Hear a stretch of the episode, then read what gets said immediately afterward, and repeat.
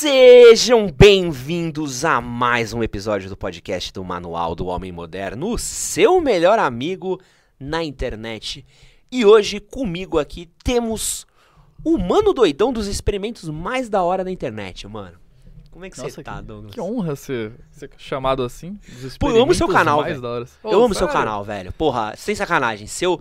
Falar uma real pra vocês assim, ó. Se eu tivesse desprendimento profissional de poder começar a fazer o que eu quiser agora, falar assim, gente, quero fazer o que eu quero. Seria o seu canal, mano.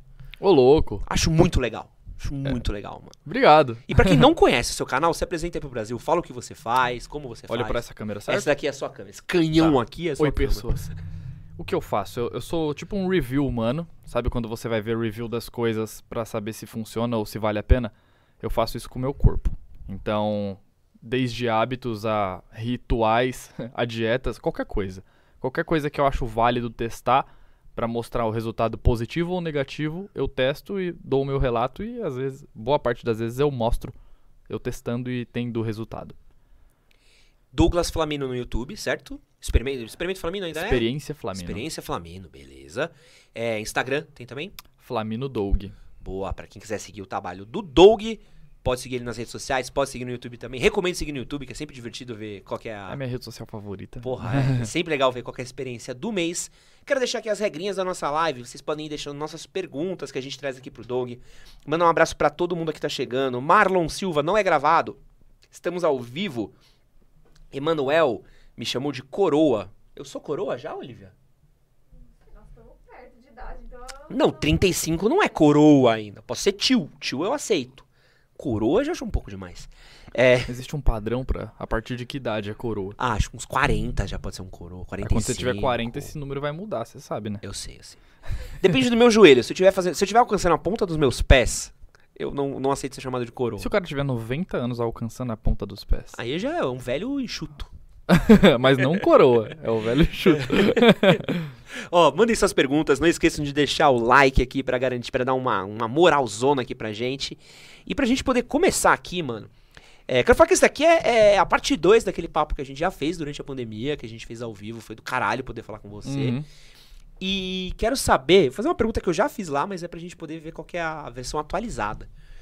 Qual que foi a experiência mais idiota que você fez assim, que você falou? Puta, Idiota? mano. Cara, é tão difícil de escolher isso porque teve algumas assim que eu, enquanto tava gravando, ficava pensando assim: é sério que eu tô gravando isso? Tipo a do grito do Tarzan. É muito boa. Cara, eu, a- eu, eu não sei em que momento da minha vida eu tava vendo lá o, o, o Tarzan original, o antigão lá, dando Aham. grito. Aí ele fez aquele. Ah, ah, ah. Aí eu falei, nossa, que bagulho bizarro. Aí comecei a clicar várias vezes pra tentar entender o que acontecia com a voz. Eu falei, não, isso não é possível. Aí já liguei pro meu professor de canto e falei, então, é, você me ensina a dar o grito do Tarzan. ele falou, bora, ele topa tudo que eu falo. É, e aí, durante o momento da gravação, né, tava na casa dele e imagino que os vizinhos pensaram, né? Tipo, toda hora lá, "Ah, ah", e aí desafinava. Os caras deviam pensar, mano, o que, que esses caras tão tentando fazer? Aí começou a sair os gritos legais, aí os caras não devem ter acreditado, sabe? O maluco passou, tipo, seis horas treinando o grito do Tarzan. E tu consegue fazer ainda ou não lembra como? Cara, deve desafinar. Mano, bora aí, quero ver. Vamos lá. Ah! Aí, ó, desafina. Esse. Ah! Entendeu? Cara, mas tá muito parecido, mano. é mó difícil fazer tá isso, muito cara. parecido, É difícil. A, pri- a primeira parte do primeiro grito pra esse. É muito treta. Caralho, mano. Gabriel não consegue fazer isso. Quer que eu tente isso aqui? Não, por favor, tenta daí. tenta daí, tenta daí, vamos ver.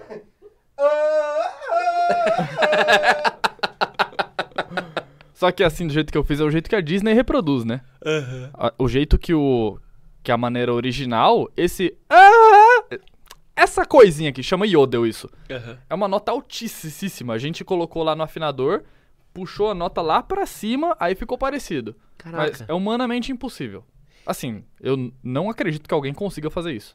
E depois disso, assim, de, de coisa com seu corpo, assim, que você fez, que você, tipo, nossa, isso aqui. É idiota, é o que eu tô É. fazendo agora. É, é spoiler. Chama mewing. Mewing. Mewing. É uma técnica de fortalecer o maxilar. Ah, não! Porra, Douglas. Sério, você lá nessa? Não faz, cara. Eu comecei a sentir dor, já dando spoiler aqui também. Comecei a sentir dor. E não aonde eu queria que evoluísse, né? Tipo, comecei a sentir dor aqui. Aí eu falei, mano, tá muito ruim isso, né? Deixa eu falar com a minha dentista. Aí aproveitei que eu fui lá na dentista, né? Falei, então, Débora, eu tô fazendo tal coisa aqui. É, vai dar certo? Ela falou, nossa, isso daí não tem nada, o músculo que você tá forçando não tem nada a ver com o maxilar, não vai dar certo. Eu falei, tá, e se eu colocasse uma coisa aqui e ficasse mordendo assim, tipo, pra fortalecer o maxilar? Ela falou, aí você ia provavelmente criar uma lesão, ficar com dor, mas não ia aumentar o músculo do seu maxilar. Você tá fazendo tutorial de bruxismo, né? É. E aí ela vai colocar eu pra falar com uma, mo- uma fono em frente ao vídeo pra ela explicar o porquê não dá certo. Caralho, mano. Mas Pô, demorou pra eu chegar a essa conclusão. Teve que passar semanas pra falar, nossa, acho que não vai dar certo. Porque, mano, deve ser. Tipo, eu gosto, assim. E eu, eu gosto mesmo porque eu, eu acho legal assim, você se propor a fazer uns bagulhos diferentes e, e tá trocando. E deve ter, tipo, porra, ah, tomar banho gelado 30 dias. Ah, mas tem umas que são boas. É, deve ter uns, umas que são tesão de fazer. Tesão não, boas. É, mas tipo, pô, acho começo muitas são ruins. é, mas tipo no vigésimo, por exemplo, eu se tivesse tomar banho gelado, mano, tenho certeza que mesmo no vigésimo dia eu ia estar tá puto, tá ligado? Eu ia tá, mano, nem quero gravar Mas eu tenho certeza que no vigésimo dia, se você mudasse do banho gelado pra um banho quente, você ia sair do banho querendo ter terminado com um banho gelado. É mesmo? É, não- eu não, eu não sou, eu sou time banho quentinho, banho com vaporzinho, eu sou, É sou difí- time, Nossa, vaporzinho. É difícil mudar uma pessoa que gosta do banho quentinho pra banho frio. porra, demais. Porque eu já não era tão de tomar o banho quente, assim. Parece que a minha pele é um pouco sensível pra temperatura. Aham. Então meu banho já era morno. Morno quase frio, então não mudou tanto. Mas você toma banho gelado até hoje? Tomo Mas todo dia? Tu não, não- todos os dias. não tem vira ali no momento, não, tem momento que tá muito frio ou tipo assim, Hoje, hoje tá frio. hoje eu vou tomar o banho de, de manhã, frio, mas antes de dormir, um quase frio. Porque senão me, me acorda muito. É, pra dormir deve ser Aí eu fico embaçado, né? disposto e eu tenho que dormir. Mas qual que é a brisa do banho frio? Que eu nunca, nunca... Tem muito benefício. É, quando você toma banho frio, é que a experiência em si foi do método Inhoff, né? Que não envolve só o banho frio. Tem um, um esquema lá da respiração. Mas só o banho frio, ele ajuda o corpo a combater inflamações em geral. Uhum. Porque o seu batimento cardíaco acelera, então vai sangue e oxigênio para os microvasos, isso ajuda a reduzir inflamações, em geral, sim, do corpo. Eu, eu sei que tem uma brisa do banho frio, e essa daí eu, eu tenho 100% de certeza que é do... da pele. Você falou da sua pele. Sim, melhora. Porque É. uma pele com espinha é uma pele com inflamações. É, não, Nem sempre tem a ver com, com banho frio, às vezes é hormonal, às vezes a pessoa tem espinha por causa de hormônio. Não é certeza que se a pessoa começar a tomar banho frio, ela não vai ter espinha, entendeu? não, mas tem uma parada ajuda. na camada cutânea também. Tipo, na, na própria pele, quando você joga água quente... A Olivia deve saber também que foi o, o nosso... foi o nosso publi do mês com a Dove. Foi e voltou umas 500 vezes esse roteiro daí. É, toda vez que a gente faz um publi com a Dove, nosso publi é aprovado diretamente com os especialistas em pele da marca. Nossa, Não é? que responsa. vai pra um dermatologista dos caras, assim. Então a gente recebe uns tutoriais de coisa de skincare bizarro. E aí, bizarro de bom, assim, de você olhar e falar, caralho, os caras explicaram uma coisa que você não acha às vezes na internet. Uhum. E acontece, quando você joga água quente, ela meio que agride a proteção natural da pele, que é o sebo que a gente tem, e ela tira esse sebo natural da nossa pele. Então, a camada que protege a nossa pele, então a nossa pele vai fazer duas coisas para resolver isso. Um, ou ela vai overcompensate, então se você tem uma pele oleosa, jogou água quente, e você tá sem o sebo natural da pele, sua pele vai falar, mano, vamos produzir mais sebo, que é pra essa pele proteger. Então você vai ficar com a pele mais gordurosa ainda do que você teria. E dois, que sua pele fica sem proteção nenhuma e você Nossa. fica suscetível a coceira, Eu machucado. não havia visto essa explicação, então só faz mais sentido ainda. É, então, e, e é bizarro. Mas, mas, é, o rolê do banho gelado, você ficar é, disposto, acordado, como é que você sentiu isso aí ao longo dos Cara, dá dias? muita vontade de trabalhar. Toma um banho gelado que você vai conseguir perceber. Você sai do banho gelado ativo. Eu Principalmente quando é gelado, depois... eu quero morrer. Eu quero, eu quero Não, durante o banho, no início, assim, dá vontade de morrer. Nos Aham. dias frios ainda, ainda me dá vontade de morrer. Aham. Dói os dedos do pé. Tipo, eu olho o pé tá azul, assim, sabe? Aí eu falo, nossa, velho. Mas depois do banho é que, que vem a, a sensação boa. Que da... E outra, outra pergunta, mano. Qu- Quantos dos hábitos que você brinca, quantas dessas experiências que você faz no seu. Porque você basicamente é um criador de hábitos, né? Você Uhum. fica testando hábito no seu canal. É quase isso, né? Como é que você. Quantas delas você mantém pra sua vida, assim? Nossa. Tá o banho frio. Ah, alimentação eu tô sempre modificando, mas eu mantive, eu me mantive vegetariano após o vídeo e vegano após o vídeo. Tá. Então, ainda sou vegano e me manterei vegano. É, nessas, nessas duas dietas eu vou ficar sempre. O banho frio. É, o canto eu não pensei que fosse virar um hábito, mas eu mantive. Ah, que legal. Eu continuei treinando canto. Do- na metade do vídeo, como foi o, o meu primeiro vídeo de um ano, eu tive vontade de desistir. Só que aí eu pensei, caramba, eu já gravei oito meses. Eu vão ser oito meses perdidos. Porque eu tinha estagnado na evolução e isso tinha me desmotivado. E aí eu pensei, tá, depois que acabar esses 12 meses, velho, nunca mais vou treinar canto. nunca mais, assim, tinha pegado o ranço, sabe? De treinava, treinava e ficava estacionado. E aí eu comecei a treinar, só que menos, de forma menos técnica, de forma mais natural. Pegar música pra aprender. E isso me, me voltou a, a, a me dar vontade de, de aprender mais cantar. Então eu dei continuidade. E agora eu tô até com projetos. Que da hora, mano. E você não cantava antes de começar a fazer pro canal? Não. É só ver, é só ver a primeira música que eu canto que dá Caralho, pra mano. perceber bem. Era Que- horrível. E como é que eu faço? Porque assim, a maioria das pessoas começam a fazer uma parada, muitas vezes é quase que reativamente, né? Então, por exemplo, ah, pô, tô gordo, preciso emagrecer, preciso começar a fazer uma dieta. É, tô gordo, preciso ir pra academia. Ou tô magro, quero ganhar massa, vou pra academia, vou mudar minha dieta. É, eu preciso aprender inglês rápido pra ter uma promoção no trabalho. A gente é quase sempre muito reativo, né, nesses nossos hábitos. Uhum. Como é que eu faço pra conseguir melhorar em uma coisa que eu sou ruim ou que eu tenho uma necessidade, mas talvez nem sempre eu tenha capacidade pra fazer isso?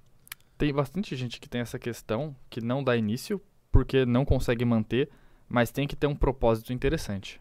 Se você quer entrar em um hábito, sei lá, começar a fazer exercício físico e o seu propósito é só estético, é, você não vai conseguir manter.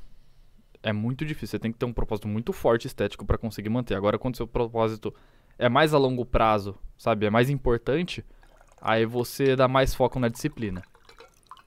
Entendeu? Quando é por saúde, ou o que acontece com muito cara que vai pra academia. Tipo, os caras sofriam bullying na, na escola, e aí ele quer ter aquela aparência que ele não vai mais sofrer bullying. Então os caras pegam muito forte.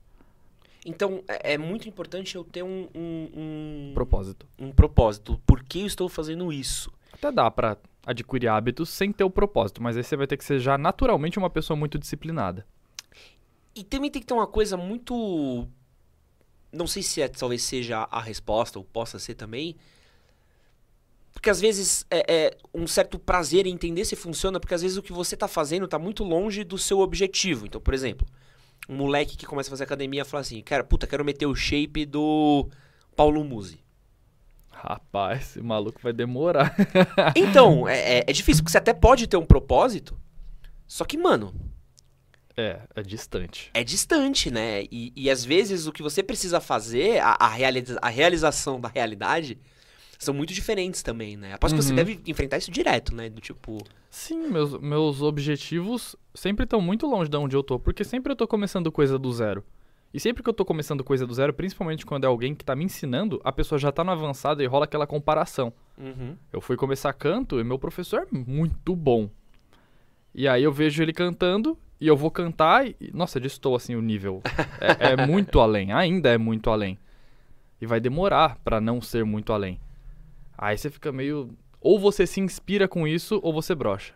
É um 880. Não, é difícil, né? Porque. E, e- e também tem um, um- um- os graus que te separam. é, são os platôs que a gente atinge, né?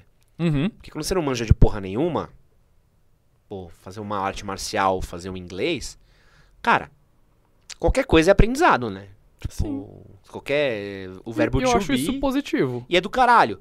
Só que chega um momento que você às vezes chega num lugar e fala assim, puta, como é que eu evoluo, né? Uhum. Como é que você faz quando você chega Nossa. nesse momento de, tipo, de tentar precisar dar um. um É de- muito chato quando chega nesse momento. É o que eu tive vontade de desistir. É que no meu caso é trabalho. Na maior parte das pessoas, ela- ninguém vai pensar assim, putz, passei oito meses gravando. A pessoa só vai desistir. Eu ainda tenho o, canal, pra, é o meu propósito. Entendeu? Passar pra frente e mostrar pras pessoas. Então, pra tudo que eu faço no canal, seja 30 dias, seja um ano, eu tenho o propósito de mostrar pras pessoas. É o que me fortalece a não desistir no, no momento do platô. Que legal.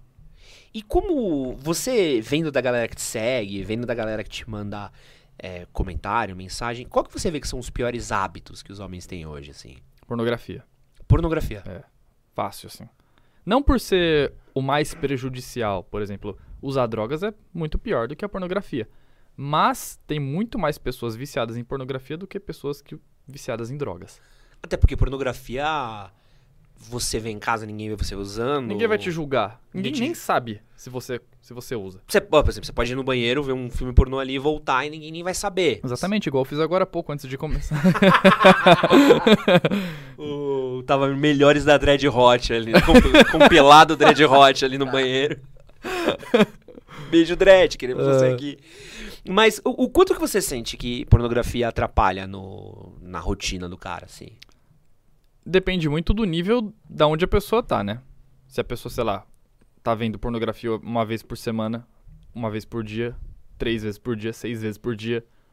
Imagina o tempo que, que ocupa da pessoa quando ela tá acompanhando pornografia quatro vezes por dia, por exemplo. Esse tempo podia ser gasto com muitas outras coisas e ele podia não tá perdendo tantos nutrientes e minerais ali, porque dá uma. Depois. É, porque tem uma compensação quase, né? Que é um, Sim. Você tem um pico e dá aquele... ah, Nossa, e fora isso, o que a longo prazo vai causar, né? Na, na mente e no corpo do cara. Pode causar eja- ejaculação precoce, pode causar impotência, porque o cara tá ali controlando a própria dopamina. Então, quando ele não tem o controle da situação, em uma situação real, onde ele não vai poder mudar de aba e ter uma outra mulher fazendo outra coisa, pode ser que ele não tenha ereção. Caramba. Por- Que a ereção caia, porque a dopamina dele estava acostumada a ser Aham. gradual e aí em- certo momento ficou reto. E aí ele não vai ter mais o controle daquilo e vai ter a ejaculação, ejaculação precoce não, a- a- vai broxar. E depois da, da pornografia, você vê algum outro hábito tão danoso quanto? A alimentação, cara, é, é muito perceptível assim. Se você tá em uma alimentação ruim, em uma alimentação boa, é muito fácil de perceber resultado. O, o benefício ou o malefício disso. Ah, no mesmo dia, assim. Então, a alimentação eu acho muito importante. A gente, tá, a gente tá comendo muito mal hoje, né? Acho que é, Nossa, é muito geral. iFood, é muito. Mesmo eu que me considero um cara muito saudável, ainda, ainda faço uns erros, mas que eu me permito porque eu sei que eu já sou mais saudável do que a média, sabe? Não é Aham. certo pensar assim, ah, sou mais saudável do que a média, então posso errar sem peso de consciência. Senão a gente nunca vai atingir a perfeição, né? Mas as pessoas não pensam isso. A- Até porque que a, a média já é bem baixa, né? Não, e, e é um processo meio doido. E eu tenho muito esse desafio. A alimentação é meu ponto fraco, assim, é um bagulho onde eu sofro pra regular, assim, muito. Qual o seu ponto fraco na alimentação? Puta, mano, acho que doce. Doce. Porque o resto eu até consigo controlar. Doce é um bagulho que, mano, me quebra. Sério. Puta, doce me. Então que eu não tenho doce em casa porque eu sei que. Mano, a gente ganhou um monte de coisa do Brownie do Luiz. Tem até uma latinha aqui do seu lado. Mano, eu dei tudo. Pra não comer? Pra não comer. Tipo, Caraca. dei tudo, mano. Ah, falei, então você mano. tá ainda se esforçando pra. Sim, mas os que eu fiquei eu comi. você selecionou os. Ah, esse deve ser ruim, É, pode não, dar. assim, é, é que eu gosto muito de Brownie do Luiz. Aí eu falei, mano, eu gosto desse, desse, desse. Uhum. Aí eu falei, mano, mas se eu ficar com todos esses, mano, eu vou comer tudo, eu sei, vai ser compulsivo. Uhum. Então eu falei, mano, eu vou dar tudo. E aí eu vou, vou eu diminuí o estrago, sabe? Eu peguei Sim, o, sim. a- o tamanho da bomba, falei, cara, pode explodir uma bomba nuclear aqui ou pode ser só um míssil. Melhor um Ah, míssil já é um do que a começo. bomba. É, e, e eu tô num baby steps, assim. Mas uma coisa que eu vejo de, de alimentação, e, e que é pesado às vezes, que a gente ficou muito preso na cultura do iFood. Dessa Sim. comida rápida. E tenta achar uma comida de boa no iFood Eu só depois das oito. Ah, aí você já tá pedindo. É um pouco mais difícil, mas tem. É, por exemplo, tem um- algumas opções de salada legais. Tem marmita. Mar... É. Assim, monte seu prato. E às vezes tem uma ou outra marm- marmitinha fit. Uhum. Mas, cara, por aqui é só é, é burger. É uns É. bagulho que nem tinha à noite. Mas à noite, assim, Pastel, fogazza, Pizza. pizza. Infinito, né? Pizza. Mano, é um bagulho que, eu, tipo, é sinistro, assim. Então, por exemplo, às vezes eu quero fazer uma comidinha mais de boa à noite. Se eu não fiz compra na semana, É, tem que se programar. É. Alimentação. Ah, Não fitness, mas saudável, você precisa ser programado. E, e esse é um bagulho muito louco de, de alimentação, e acho que seu canal dá pra ver um pouco disso quando você se propõe a fazer esse tipo de coisa. Que é a organização que a gente precisa ter pra certas coisas. Pra alimentação, muito. Porque, irmão, porque falar come bem, cara, É, cara, é difícil. até um papagaio fala come bem. Uhum. Tipo, pá, pô, eu tenho que comer bem, tenho que comer bem. Mas a gente não fala do quanto que você tem que se organizar pra comer bem. O quanto tempo que uma fruta apodrece, quanto tempo que uma Sim. salada apodrece. Como é que você. Ou você fica jogando comida fora, Que ou é você uma se bosta. programa, é. É. E como é que é a sua organização pra comer, mano? Cara, é, quando eu mudei pra morar sozinho, eu fazia minha própria comida e eu odeio cozinhar. Aham. Mas eu dava um jeito porque eu não queria, eu não queria. Na casa dos meus pais eu me alimentava bem. Minha mãe, por sorte, sempre fez comida saudável. E eu não queria cair esse padrão. Então eu falei, não, beleza, eu vou cozinhar saudável. Só que aí foi me gastando muito tempo, muito tempo. Falei, não, vou mudar, vou pedir marmita. E fiz parceria com um amigo meu. E hoje em dia eu tô vivendo de iFood. Só que de refeições saudáveis. Pode crer. Assim, almoço e janta é iFood. Mas é um restaurante que é o monte seu prato lá. Eu faço um prato bem saudável e tá tudo certo. E o preço, como é que tá? Cara, é barato. Barato? Barato. Porque tem muito esqueminha pra comer no iFood barato. Eles têm cupons. E você, quando você compra um cupons assim, em bastante quantidade, tipo, o cupom de 10 reais vai sair 1,50 ou 99 centavos. Aí já são 10 reais a menos por refeição. Uhum. Nesse restaurante que eu tô comendo, é um- uma marmita de 30 reais. Só que ela é tão grande que dá pra almoço e janta. Ah, sucesso. Então eu gasto 10 reais a menos, então vira 20 reais. E eu ainda gasto esses 20 reais em um dia só com almoço e janta. Então fica 10 reais por refeição. Ah, vai bem. Pô, barato. Acaba valendo muito a pena pra mim. E uma coisa que eu tenho visto da molecada pesada, não sei se você tem essa mesma percepção que eu, a galera tá com um hábito muito forte de encher o cu de droga e álcool. Muito Nossa, novo, eu vejo, eu converso muito isso com um amigo meu e tá cada vez mais visível e as pessoas não estão nem aí, né? Você não tem essa percepção? Porque assim, É, cara, é, é muito bizarro e é umas drogas pesadas, assim, sabe? quantos anos você tem, mano? 30. 30, eu tenho 35, sou um pouquinho mais velho que você. Na nossa época tinha droga pra caralho. Sempre teve, né? Sempre teve. Mas eu sinto que era uma coisa meio assim. Tinha os meninos maconheiros, amigo maconheiro, que era a molecadinha que fumava ali, era uma meia dúzia, era a galera que tava ali e tal. Tinha galera que tomava outras coisas, tinha galera que É, bebia um pouco mais. Não era tão escancarado. Mano, agora você cola. É muito comum. É legalize, assim. É. Esses dias eu tava numa praça aqui na Moca, passou a polícia, os moleques estavam fumando um. Mano, É, não. Isso já nem, nem conta. Eu tô falando de coisa pior mesmo. De Sim. doce pra Pô, lá, sabe? Bala. Sim. E enchendo o cu, assim, cachaça. E é muito louco, que bebida não é que a galera tá bebendo vodka, tá bebendo. É bebendo tipo pinga, é bebendo uns É. bagulho tipo sinistro, mano. E ninguém julga, né, a bebida. Como é que você vê isso pra essa molecada de agora, que tá começando a vida agora enchendo Cara, é muito difícil. Eu eu lido, eu lido com muitas pessoas que, que estão nesse meio, mas não adianta falar sobre. É, é um, eles têm que entender muitas outras coisas até chegar nisso, sabe? Tem que, teria que, tipo, conviver junto pra eles perceberem quão mal isso tá fazendo.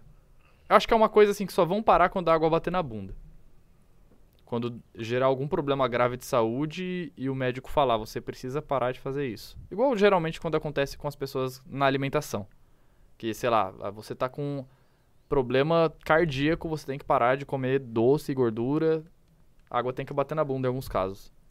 Porque eu, eu, eu tenho uma percepção minha, e é, é, é uma visão minha mesmo, assim, que virou quase um escapismo, assim. É, é, é uma geração que tá muito quebrada, emocionalmente, financeiramente, socialmente, é perdida, assim, sem propósito nenhum. E aí isso virou meio que o, a fuga, entendeu? Tipo, ah, mano, vou colar pro fluxo com, com a galera. É verdade. Parece mesmo. E é meio tipo, mano, é o meu rolê pra eu descolar dessa realidade que é uma bosta, pra eu não pensar no, Uhum. no que eu tenho que Eu trabalhar. assim, percebi isso, exatamente isso que você tá falando, em um rolê que eu fiz, em que não tinha nada e as pessoas desse rolê estavam desesperadas buscando uma forma de que tenha, porque não podia ter. E aí conseguiram dar um jeito, mas não era pra ter, sabe? Mas eles era como se não desse pra s- ser um rolê legal se não tivesse aquilo Isso é, tipo, muito, muito louco. preso a esse tipo de coisa, sabe? Aí eu e meu amigo, que é saudável também, ficou comentando, cara, que bosta, né? A gente, que bom que a gente consegue ficar feliz sem ter dependência química de nada. E as pessoas parece que pra ficar igual a gente tem que usar alguma coisa. Então é como se fosse uma dádiva, sabe? Mas que é uma dádiva construída, né? Com o tempo. E, e é quase um problema de, de socialização também, né? Se é pra pensar, do tipo. É. É muito, é muito de socialização. Porque e um vai entrando na vibe do outro e pra pra tá dentro do grupinho, meio que você tem que estar daquele mesmo jeito, sabe? Mas não significa que não dá pra estar dentro do grupo se você não usar. Aham. Porque eu consigo me socializar bem com qualquer tipo de pessoa. Pessoa que tá usando coisa ou pessoa que tá totalmente careta. Mas uma galera usa muito de bengala, eu sinto. De olhar e falar assim, puta, tô indo pra night. Fala, mano, mas eu não, não aguento a balada se eu não tomar uma cervejinha, se eu não tá bêbado. Parece que vira meio que um. É, é- é um conceito muito doido pra mim, assim. Que se não tiver louco. É. Não, e pior ainda, é que as pessoas falam, "Eu vou sair pra passar mal. Então a pessoa sabe que vai passar mal, aí passa mal, fala, nunca mais vou beber, mas previamente ele já sabia que ia passar mal. É muito esquisito isso, então por que você pode sair pra não passar mal, sabe? É, eu, Eu, não be- sei se durante o momento que tá bebendo é tão. Eu nunca fiquei bêbado. Eu não sei se é tão bom a ponto de valer a pena eu passar mal. Cara, eu bebia bem. E bebia bem, tô sendo muito generoso, mas eu bebia pra caralho. e, e tem Então uma você pode coisa... dizer se vale a É, pena. E, e- e tem uma coisa que é quase um, um, um, um limiar ali que é catártico, assim, de você tá a Lucy Crazy, assim, que eu falava, que é o momento que você esquece quantos dedos você tem numa mão, sabe? Meu Deus. Que é quase um descolamento meio. É, é, é tipo uma coisa do tipo assim, você tá num rolê com uma música legal, com uma galera legal, você tá solto, parece que você soltou todas as amarras que você tinha em você, sabe? O, o Goku tirando as peças de roupa dele pesadas, assim, a galera, tô leve, ah, pá, parece que você tá soltando aquilo e você tá permitindo uma existência sua que não poderia existir nesse plano se você não tiver Com a ajudinha. com essa ajuda desse álcool. O que eu comecei a entender a partir de certo momento? Que eu não conseguia existir sem o álcool. Caramba. Então virava uma isso. coisa do tipo assim. Cara, eu trabalhava pra caralho, 9 a 6, mano, até mais às vezes, entregando meta, relatório, pá, pá, pá, pá, pá, pá, pá. Ah, mano, vamos trombar uma galera? Vamos. Cara, chegava no rolê, pá. Não é que eu bebia, eu destruía, tá. E às vezes era um rolê que não era pra destruir. Caraca. Então comigo não tinha uma cervejinha. Você falava assim, mano, eu não bebo uma cervejinha. Eu bebo um fardo. eu bebo 12, tá ligado? Mas era só cerveja ou você.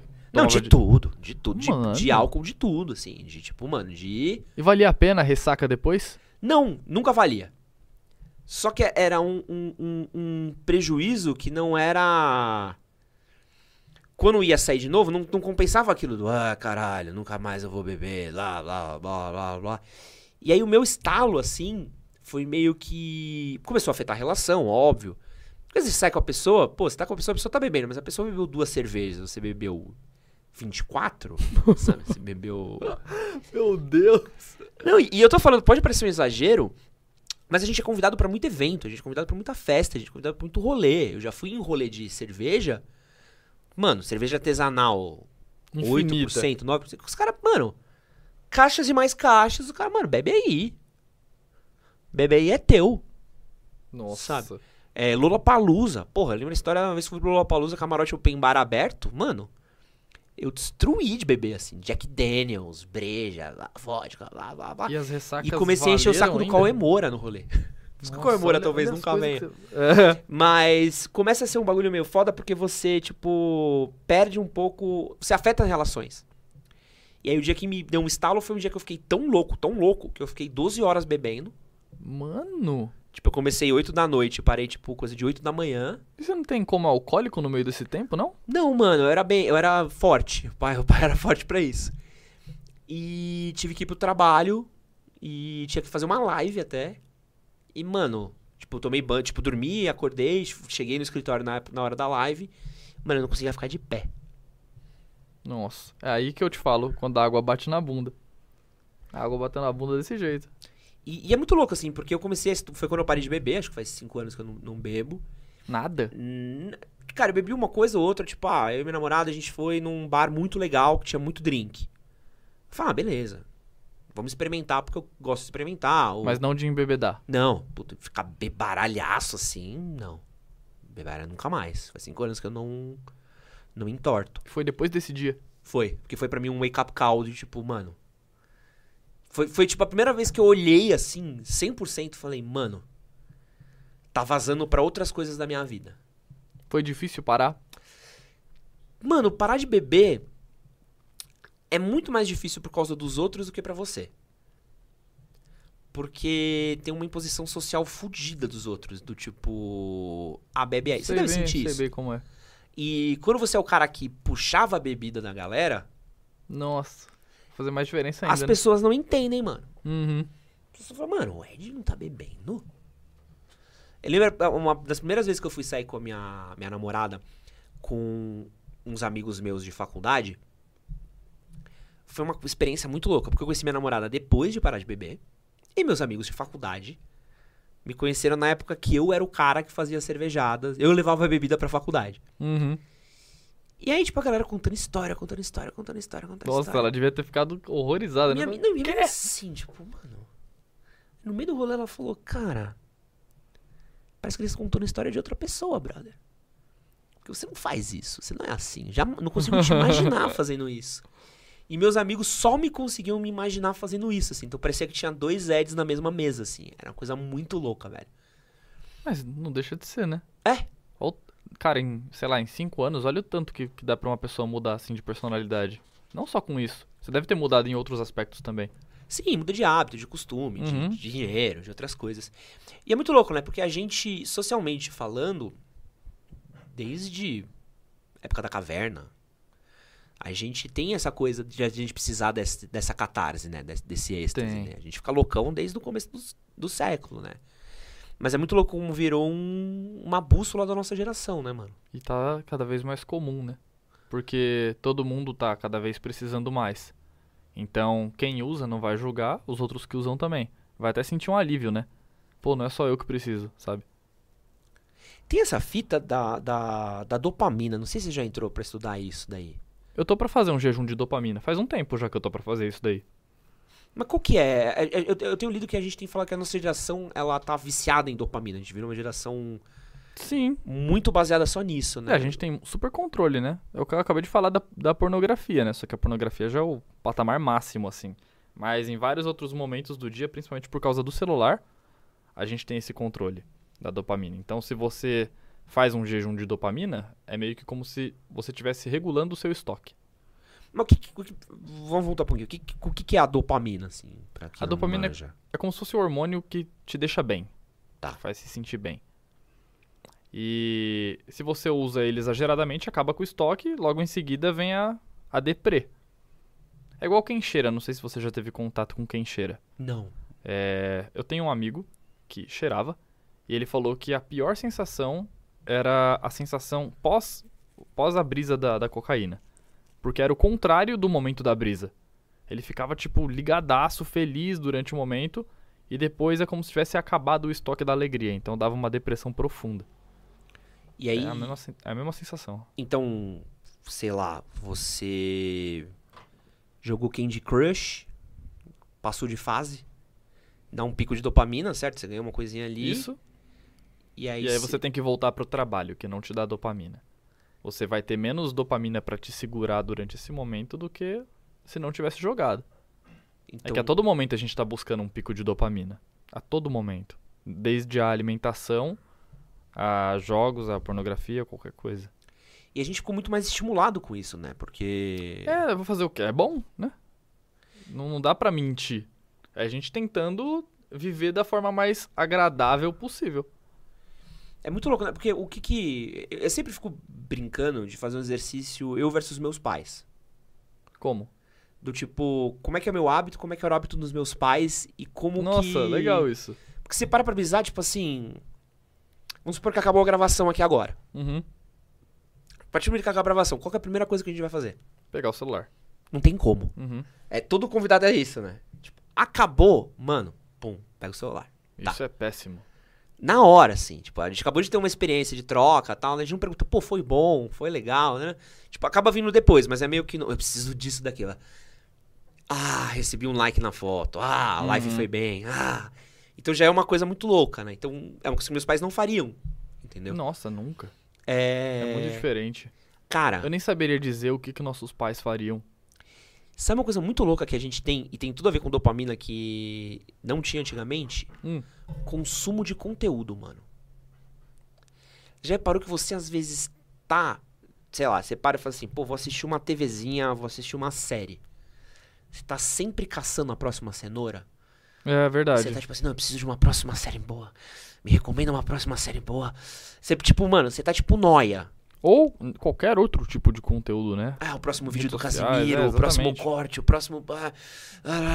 E tinha uma coisa antes que é muito louca, que você antes ligava a TV e, mano, você prestava atenção em qualquer porra. Só passando um siga bem caminhoneiro. Você assistia porque, mano, era o que tinha na TV, tá ligado? É um controle menor da dopamina. Hoje em dia a gente tem tanto conteúdo que é igual a pornografia. Você não tá satisfeito com esse vídeo? Cara, vai ter infinitos pra você rolar ali o YouTube ou rolar Netflix e encontrar algo que te agrade mais. E o TikTok, Instagram. É, né? Que o negócio é feito pra rolar e já assistir, né? E você ter esse prazer do, ah, isso aqui é legal. Uhum. Deixa eu dar um coração, deixa eu compartilhar, deixa eu marcar, deixa eu não sei o quê. Então a gente tá vivendo esse esse Obrigado. esse momento e aí a gente pode ir botando, né, tipo, videogame, Netflix, pornografia. É, a gente só comentou sobre o acompanhar conteúdo, né? Tem um monte de coisas, cara. Tem, tipo, muita coisa mesmo. Tipo o quê? Tipo, gente que é viciada em academia. Tem gente realmente viciada em academia. E, assim, é um vício bom, né? Porque libera vários outros hormônios bons. Mas se a pessoa é viciada, já não é tão bom. Porque você fala pro cara, ô, passa, sei lá, dois dias sem treinar. O cara vai se sentir um merda, vai, vai pensar que tá catabolizando. Então, nada no extremo, nada. Eu tô olhando ali o dinossauro pinto. Ah, você não tinha visto o pirocossauro? Tem um outro pirocossauro aí, ó. Do Quem nada. quiser abrir aqui, ó, abre a câmera aqui, Gabriel. Quem quiser aqui fazer que nem o, o Dog e caçar os pirocossauros Ai, no velho. cenário, estão convidados aqui, eu tava ó. falando e. Hã? É aquilo mesmo que eu tô vendo. É... o- É, tem pessoa que vai pro doce. Mas sabe o que a gente tem que é muito pesado, que eu sinto desse momento atual? E aí é novo, velho, jovem. A gente tá viciado em prazer. É, a dopamina. E, e- e é muito louco, porque esse é um conceito. Não sei quem foi. Quem foi que falou isso pra gente a primeira vez? Foi um psicólogo que veio aqui. Foi o, o Eureka? Acho que foi o Eureka. Que, que na live do Eureka que a gente falou disso. A gente tá viciado em prazer. Isso é muito louco, mano. Você, hoje, quando você precisa fazer uma coisa que você não gosta, parece um desafio muito grande, já reparou? Uhum. Do tipo, vai no poupa-tempo. Sem celular, sem nada. É, E espera. sim. É a eternidade, né? Você vai querer se O- matar. Vai passar o tempo igual passa no inferno do Constantine, né? Tipo, uma hora lá vai ficar um dia. E era uma coisa que eu penso, e isso é muito doido, porque eu, eu vivi isso. Tipo, eu lembro uma época que eu não tinha celular. Não tinha grana, não tinha o, o MP4 da hora. também. Mano, Mas é tão distante que eu nem lembro como era. não parece que, tipo, eu lembro que eu ia pra faculdade, eu pegava um ônibus pra ir pra faculdade. Um metrô, Tudo sem celular, né? um outro a pé, chegava na faculdade sem celular, sem fone de ouvido, Uhum. sem porra nenhuma. Às vezes eu esqueci o livro na mala, eu conseguia ir na paz de Cristo pra faculdade.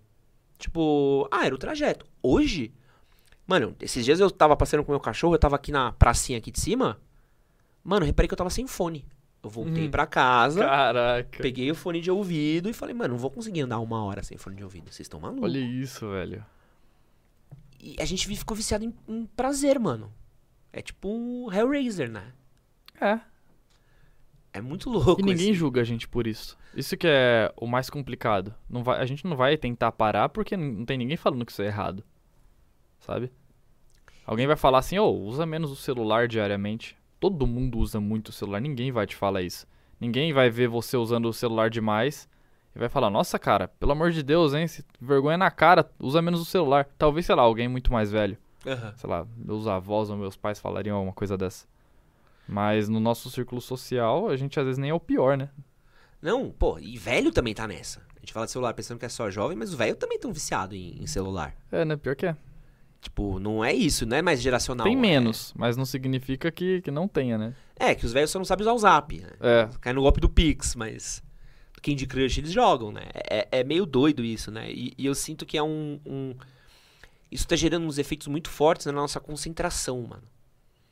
Na nossa capacidade de lidar até mesmo com a adversidade. Porque quando você.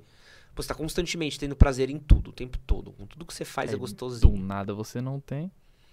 Pega um moleque de 20 anos que tá acostumado com corte, com Casimiro, com celular, joguinho, COD, é, Fortnite, que tá te dando presente o tempo todo. Tá, o moleque tá o tempo todo. Pá, pá, pá, pá, pá, pá, pá, pá, pá. Bota ele numa situação de merda. Fala, mano, resolve esse BO. Faz ele no poupa-tempo, né? Aí ele vai no poupa-tempo com o celular, né? Tem as fugas ainda. Você entende? Sofre. Ah, meu Deus, por que, que não, o mundo não tá me abraçando, não tá me fazendo carinho? É difícil, mano. Tem, tem uns efeitos cognitivos aí que a gente vai sentir no longo prazo. Curto prazo. Puta, pior que é, Passa né? um dia, um dia sem celular. Você já fez desafio disso, de ficar sem celular, Fiquei mano? sete. Cara, eu fiquei 30 dias sem ter contato com nenhuma pessoa. Caralho? Foi horrível. Eu nunca tinha sentido crise de ansiedade na minha vida. E aí eu tava lá assistindo meu anime, de boa, sem conversar, acho que tava no dia 24. Tava assistindo aí meu coração, eu comecei a sentir uma sensação esquisita nas mãos, meu coração começou a bater muito rápido. Aí eu falei, ué, o que que tá acontecendo? Eu comecei a ficar vermelho, tremer. Aí eu falei, nossa, deixa eu parar aqui, né, fazer uma respiração. Aí eu fui ali, fiz o método Inhoff, reduziu. Eu falei, mas o que que foi isso? Eu tava totalmente tranquilo. E aí, isso aconteceu de novo. E eu media o meu coração, ia lá pra Aham. 130 e poucos. Aí eu falava, cara, deve ter algum problema no meu coração, deixa eu ir no cardiologista. Eu fui num cardiologista com medo disso, porque eu nunca tinha sentido uma crise de ansiedade e não estava ansioso, né? Então o cardiologista falou, provavelmente era alguma coisa muito interna, você estava fazendo alguma coisa muito diferente do normal. Aí como que eu ia falar pra ele? Ah, então, né? Eu tava 30 dias sem ver ninguém, eu não ia falar isso, né? Eu falei, ah, pode ser, pode ser. Aí nunca mais aconteceu de novo. E com o celular, como é que foi? O celular foi muito mais fácil. É mesmo? Muito mais. Porque nos 30 dias eu, eu podia usar o celular, mas não podia ter contato com ninguém. Não foi tão diferente. Com o celular, eu sabia que era 7 dias. Quando são experiências de 7 dias, é, eu só não fiz em 30 dias porque poderia atrapalhar com o trabalho. Aham. Como foi só 7 dias, eu sabia que tava rápido de acabar. Dava vontade pra caramba, assim, eu olhava alguma coisa e às vezes queria mencionar algo pra algum amigo. E aí falava, caramba, deixa eu deixar guardado pra quando eu terminar os sete dias eu mostrar. E não aconteceu com nenhum. Tipo, essas coisas eu não quis mostrar de novo porque acumulou muito. Eu falava, não, eu não vou ficar mostrando tudo que eu passei na semana com vontade de mostrar pra eles de uma vez só agora. Então só passou eu vi que não era necessário. É uma coisa que a gente tem, nossa, que vontade de falar isso com tal pessoa. Toda hora, toda hora acontece isso. Em todo momento você tá pensando em conversar com alguma pessoa ou você tá esperando uma mensagem de alguém em qualquer rede social. É bem complicado. Mas o, o maior vício do, do celular não foi nem por causa da comunicação, foi de consumir conteúdo assim mesmo, tipo, olhar redes sociais. Eu tenho muito vício de olhar o, o Analytics do YouTube, cara. Nossa, eu tenho. Sabe como é, né? Nossa, essa é noia, essa é noia. Nossa, Essa é pior que demais. crack. Cara, é todos os dias. Eu É. acordo, a primeira coisa que eu faço é olhar o Analytics do. Acho que não- quem não é produtor do de conteúdo deve pensar assim: Quê? Como assim? Mano, É a primeira coisa que eu faço. Eu acordo e falo: ah, deixa eu ver se o vídeo foi bem, deixa eu ver. Ah, tá bem. eu, eu entro no Twitter pra ver se eu fui cancelado. Nossa, é você fala o- tanta merda assim no Twitter? Não, é que eu, eu, eu, eu gosto muito de twittar à noite. Então, normalmente, sempre que alguma coisa me irrita, é porque eu postei, Uhum. tipo, uma da manhã, duas da manhã. Ah, é? Eu posto muita coisa no Instagram. Gente, vocês verem post no Instagram do manual, duas da manhã fui eu. E é uns bagulho que bomba às vezes. Só você que. quer confirmar se bombou. Só, eu só quero ver, tipo assim, mano, será que a galera gostou ou me cancelou, sabe? Porque hoje em dia você peidou Você errado. já foi cancelado? Puta, já. Não, mas. Pesado Real não, mesmo? pesado não, mas eu já fui. A gente já entra nesse tópico. que eu já, Eu eu vou já... fazer ser cancelado de novo, só que esse podcast. Mas. Relembrar, galera. É... Só pra gente terminar a coisa do celular, que eu acho que é, é um. É, é até pra gente wrap up. Tem essa coisa, que é até um conceito do celular que você falou e eu lembrei muito, que é a coisa do FOMO, né? Que é FOMO? o Fear of Missing Out. Que é um. Você nunca ouviu falar desse conceito? Não. Puta, excelente conceito. É o medo de você estar perdendo algo. Então, por exemplo, é... você sabe que tá tendo o filme da Marvel que estreou ontem. Uhum. 2, Tem que 3, tocar 3, nas 2. que a gente chegou aqui e você tava falando, certo? Uhum. Você não fica com uma parada assim, caralho, mano, eu preciso muito ver esse filme Fica. logo. Porque eu preciso poder ver o vídeo do Ei Nerd falando a respeito. Eu preciso ver o review, eu preciso poder Eu sentar não com o posso cara tomar aqui. spoiler antes de ver. Não posso abrir o Twitter e não posso não sei o quê. Porque você tá com esse medo de você tá perdendo alguma coisa que tá todo mundo vivendo. E você fala assim, mano, caralho, todo mundo viu esse filme, Uhum. menos eu, tá ligado? Esse é meio que o fear of missing out. Tipo, é o sentimento de inadequação de você não estar fazendo parte de um movimento qual todas as outras pessoas estão fazendo. E isso do celular é muito forte. Porra, às vezes, mano, é, é- é bizarro. A gente que posta conteúdo. É, pô, é que você, você posta conteúdo no TikTok? Posto. Mano, o, o TikTok do manual é sinistro de visualização às vezes. Sinistro, assim. E às vezes você fica um. Caralho, eu preciso ver se tá dando certo, como é que as pessoas estão comentando, o que, que as pessoas estão achando. E começa a virar uma noia, assim. Tanto que eu, de redes sociais, é uma coisa que eu aprendi a controlar. Tipo, eu posto e, mano. Eu vejo daqui X tempo, que senão eu sei que eu vou ficar checando a cada cinco minutos pra ver qual é o próximo comentário, qual que é o próximo não sei o quê. Até porque E- tem várias redes sociais, né? né? E eu gosto de brincar em cima dos comentários da galera. Porra, esses dias eu postei um bagulho no domingo, eu tava aloprando todo mundo nos comentários, a galera tava pirando com os comentários que eu tava fazendo. E aí, a partir de um certo momento, eu falei, não, agora eu preciso guardar meu celular, porque Uhum. senão eu vou passar uma energia a mais. E tem muito isso do celular, né? De você querer abrir o grupo do zap pra ver o que a molecada tá falando. Tipo, ah, então esse, esse- isso é pesado, né? E, e qual dica que você daria, assim, pra tentar reduzir? É que tem, mano. Tem. Pra todo hábito tem. É a mesma dica. É fazer muito gradual. Muito, muito gradual. Pra, pra tornar um hábito, é, você tem que chegar num ponto onde é tão fácil que você não tem que se esforçar. Você não, não tá mais fazendo aquilo pra se tornar um hábito. Tem que se tornar fácil a ponto de virar algo automático. Então, pra chegar nesse ponto, não pode ser um, um pulo. Você quer usar menos o celular, você fala, beleza. Meia hora do dia sempre essa meia hora eu não vou relar no celular.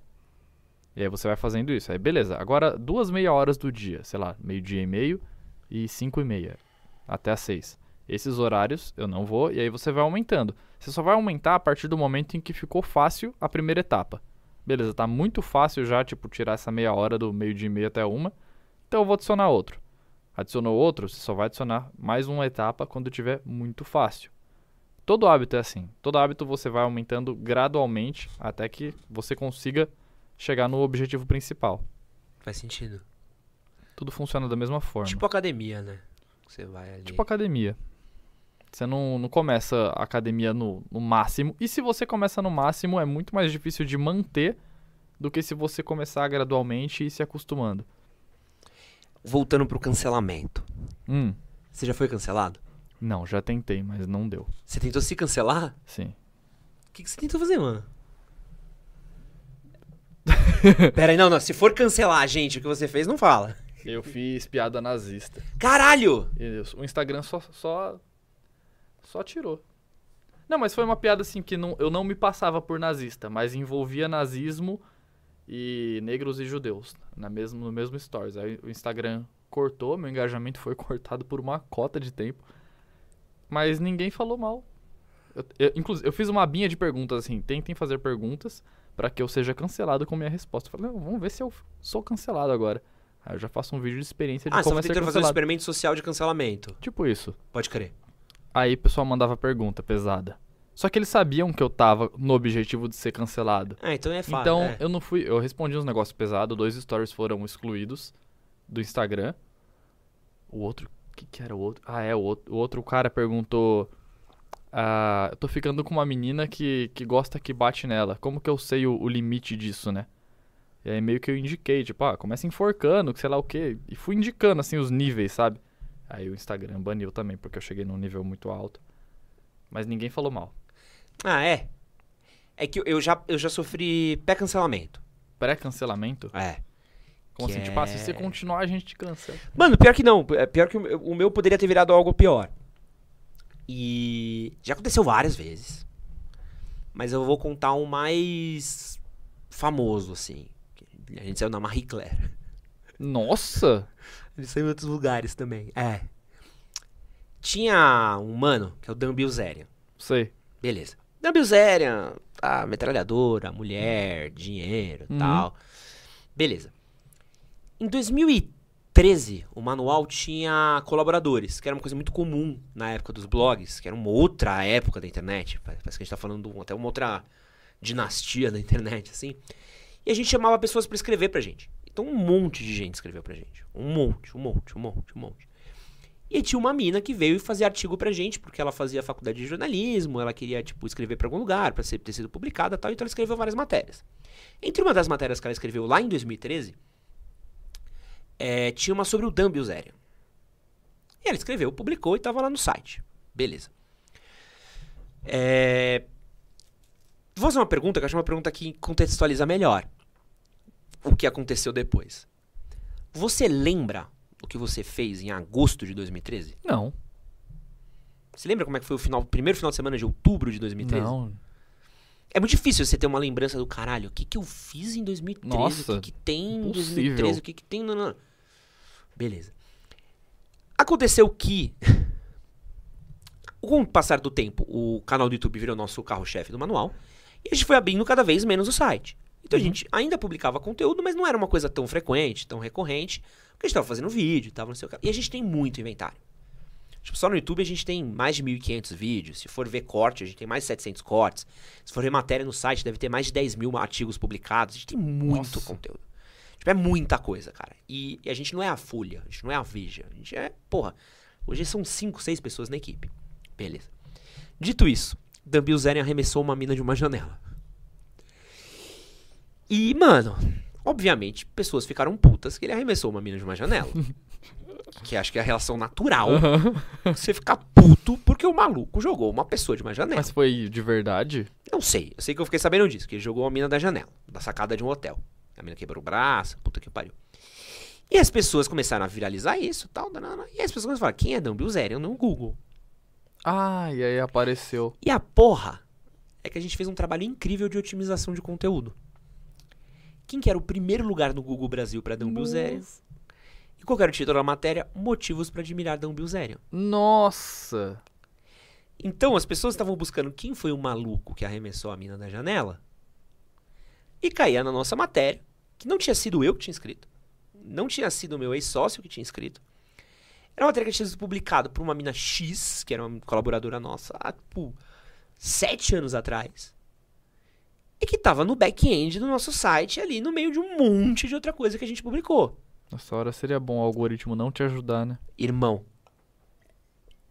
eu sei que eu fui dormir, paz de Cristo. tipo, eu acordei, meu Instagram tinha explodido. De Positivamente. marcação, Ah, mensagem, DM, não sei o que, não sei o que lá. Eu olhei e falei. E aí a hora que você fala, puta. E como já tinha acontecido umas coisas mais ou menos na mesma vibe, assim, Uhum. antes, e aí por causa do meu ex-sócio que fez merda, eu olhei e falei, puta, mano. Será que deu o que, outra que eu merda? fiz? É, não, eu falei, mano, o que, que aconteceu, né? Porque não é normal. Aham. E aí eu fui ver. Aí, puta. Aí li todo o caso. Pá, pá, pá, pá, pá. E nesse caso, foi uma caso que eu olhei e falei, mano. Tô errado. Uhum. Eu só olhei e falei assim, tô errado. Tipo, essa matéria não deveria estar aqui. Tipo, o cara jogou uma mina da janela. Sabe, não condiz com o que eu penso da vida hoje, não condiz com o que é o meu editorial. É uma matéria de 2013. E eu fiz uma compensação, assim, eu não vou conseguir explicar pras pessoas tudo isso que eu te expliquei.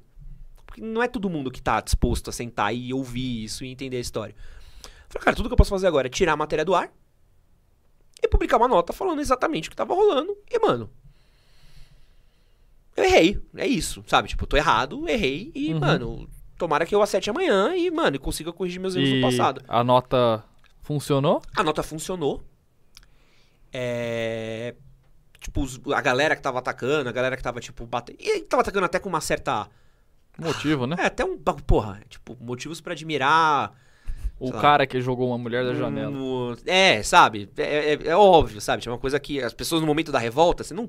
É tipo você ter uma matéria, motivos pra amar o Mamãe Falei no dia que ele falou o bagulho das ucranianas, tá ligado? Ah, É, e aí, mano. é, foi legal até que, tipo, até os veículos repercutiram, até dei umas entrevistas, a galera, tipo, até falou, pô, legal o jeito que vocês abordaram, super maduro e tal. E aí teve o backlash que a galera mais louca, Migton, Red Pill, ficou puta com a gente por a gente ter tirado a matéria do ar. Caraca, sério? E aí eu comecei a ser É cancelado duplo? pelo outro lado da internet. Nossa, não acredito. Caramba. É. Aí. Peraí, não, mas a galera. Então a galera que começou a cancelar você continuava a admirar o cara, mesmo ele jogando a, a mulher da janela? Não, porque eram, era tipo os opostos. Tipo as minas mais feministas, mais progressistas, a galera mais com esse posicionamento me cancelou porque ter feito a matéria do cara que arremessou a mina da janela. Quando a gente tirou, a galera que é mais conservadora, das armas, do MGTOW, Red Pill, começou a ficar puta que a gente tirou a matéria do cara que é ídolo deles. Mas essa é a questão. Após o cara fazer isso, ele continuou a ser ídolo deles? Continuou, continua até hoje. Continua Sério? até hoje. É, continua até hoje. Caraca. Sei lá, a gente jogar. A mina mereceu ser jogada da janela. Mas teve um motivo. Não, não, não, não existe o motivo. Eu nunca fui atrás, cara, porque eu tava tão preocupado O cara em. jogou a mina da janela. É, eu tava tão Tem um preocupado em resolver o meu BO que eu falei, mano, eu não- nem quero saber se o cara jogou. Eu não quero entrar no cerne do tipo, não, gente, ela era nazista, por isso que ele jogou ela da janela.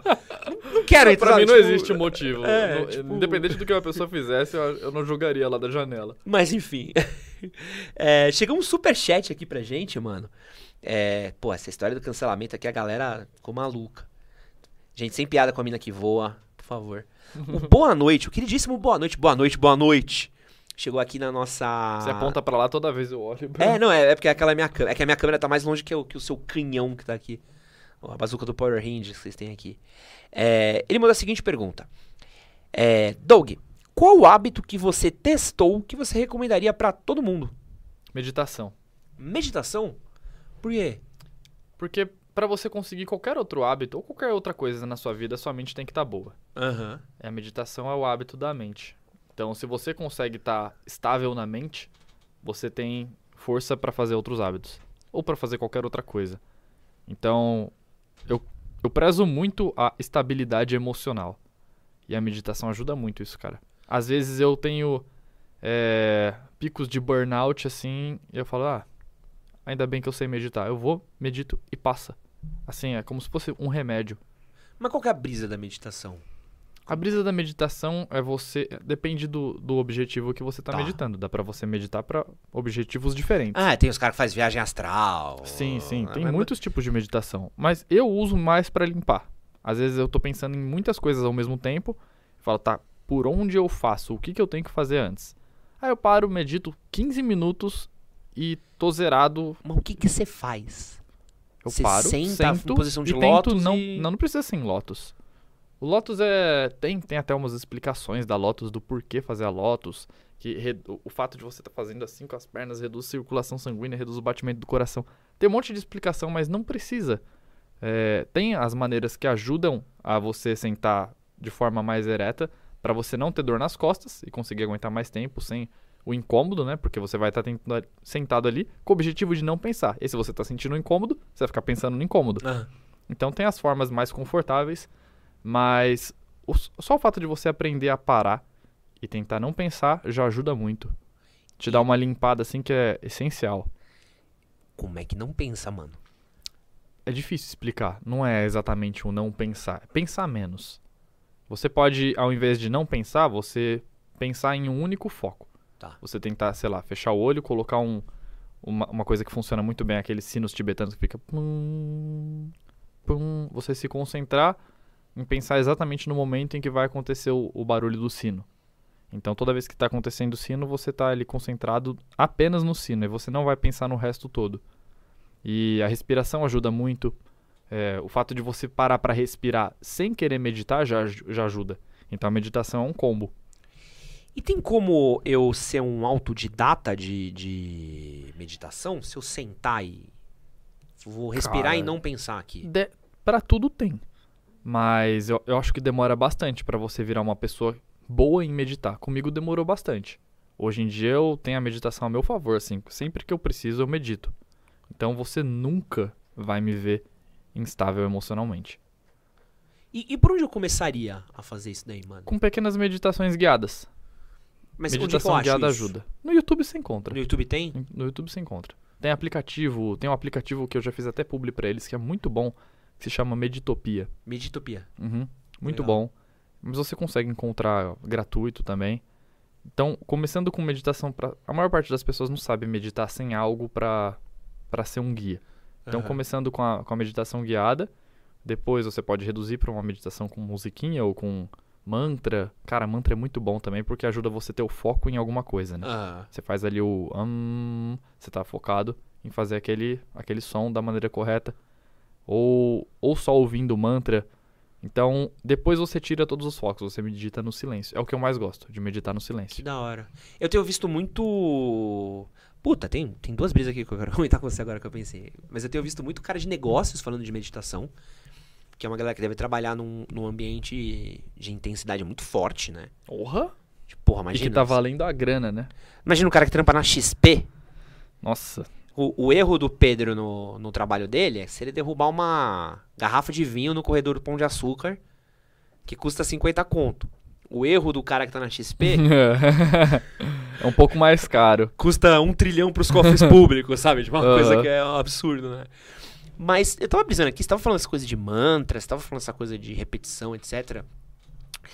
A oração, vamos pensar assim, uma senhora, ou um, um senhor, até mesmo uma pessoa jovem, pegou ali o terço Uhum. e começou a rezar o terço. Então, meu, é, são é, 10 Pai Nossos pra uma Ave Maria, é isso o terço? Vocês lembram? Pô, só tem herege nesse estúdio aqui, pô. Dez pais nossos pra É uma. isso, né? Uma- É, o contrário. É, ah, é. São Ave Marias e depois um Pai Nosso, se ah, não me engano. pode crer. Então, quando você entra nesse estado, quase. Porque tem umas senhorinhas que pega na igreja e fica. pô, você- Uhum. Você acha que dá pra alcançar um, um- um grau de, de meditação através da É oração? um mantra. Muito, mu- boa parte dos mantras são orações. Você nunca ouviu aquele. É, São orações. Caralho. Então a pessoa consegue usar isso como oração, como mantra. Então, o cara orando, às vezes ele consegue estar, entrar num estado E, de. a- e o objetivo que ela tá pensando ali é como se fosse um PNL. A pessoa tá realmente com fé na situação, tá acreditando na situação, até o corpo da pessoa se modifica. Então, ela vai enxergar, vamos supor que você faça uma oração muito fervorosa, assim, de um terço gigantesco, pra a sua vida melhorar. Você Tá. vai estar com um foco tão forte ali na sua vida melhorar que quando você sa- sair dali, mesmo que a vida não melhore, você vai estar enxergando os pontos em que são positivos. E aí, automaticamente você vai pensar, ah, a vida melhorou. É aquele mesmo negócio de você plugar o, o pendrive do lado errado. Uhum. Quando você pluga o pendrive do lado certo, você não contabiliza. E aí você sempre tem a sensação de estar plugando sempre primeiro o pendrive do lado errado. É a mesma sensação com a pessoa que ora pra ter um resultado. Ela vai ficar esperando e tudo ela vai estar olhando pra ver se teve aquele resultado. Então dá pra funcionar como um mantra assim. E tem essa fita que a galera pratica muito hoje em dia, que é a coisa da. é, qual que é o nome? Eu até anotei aqui. É, de você desejar coisas. Lei da atração. Lei da atração, fiz um vídeo sobre isso. É um negócio muito doido. E aí, mano? Cara, não tem uma explicação científica. Eu vi um vídeo que meio que diz assim que existe uma explicação científica. É, não dá pra levar tanto em consideração, porque eu não sou cientista, eu não sei dizer se aquele vídeo tá falando a verdade ou não. Mas é uma coisa que eu uso tanto. Mas não dá pra falar pras pessoas que foi lei da atração. Eu não tenho uma prova. Eu só conto com a sorte e a sorte vem. Sabe? Mano, então. Eu, eu até fiz um vídeo uma vez que uma, uma galera da lei da atração me xingou, mas é uma coisa que eu tava subjetivando na minha cabeça. E é uma coisa que acontece comigo. Hum. Quando eu preciso ganhar grana, eu ganho grana. É impressionante. Quando eu paro e falo assim, puta, mano, tô precisando fazer uma grana. Então, puta, eu vou fazer isso, isso, isso, isso, isso, que a grana vai entrar. E não necessariamente eu tô fazendo um movimento de negócios, eu tô organizando, sei lá, tipo, pô, tô precisando entrar um patrocinador novo, mas eu sei que o patrocinador novo vai demorar, então vou criar um quadro assim que faz isso, isso, isso, que eu tenho certeza que alguém vai olhar e vai querer botar uma grana. E às vezes vem. Por exemplo, quando eu mudei pra essa casa, foi impressionante. Falei, cara, a gente precisa de uma casa maior, pra gente poder ter um estúdio maior, pra gente poder ter uma estrutura maior, pra gente poder fazer coisas maiores e tal. A gente não tinha nem montado esse estúdio. No dia que a gente mudou pra essa casa, eu fechei, tipo, dois negócios absurdos de dinheiro, assim. Mas você fez algo. Não. Tipo, foram- Não, você fez o estúdio. É, sim. Não foi assim. Mas eu não ah, tinha preciso cri- de uma grana. Sim, é. Entendeu? É isso que a galera acha que a lei da atração é. É. Mas você precisa dar o passo inicial.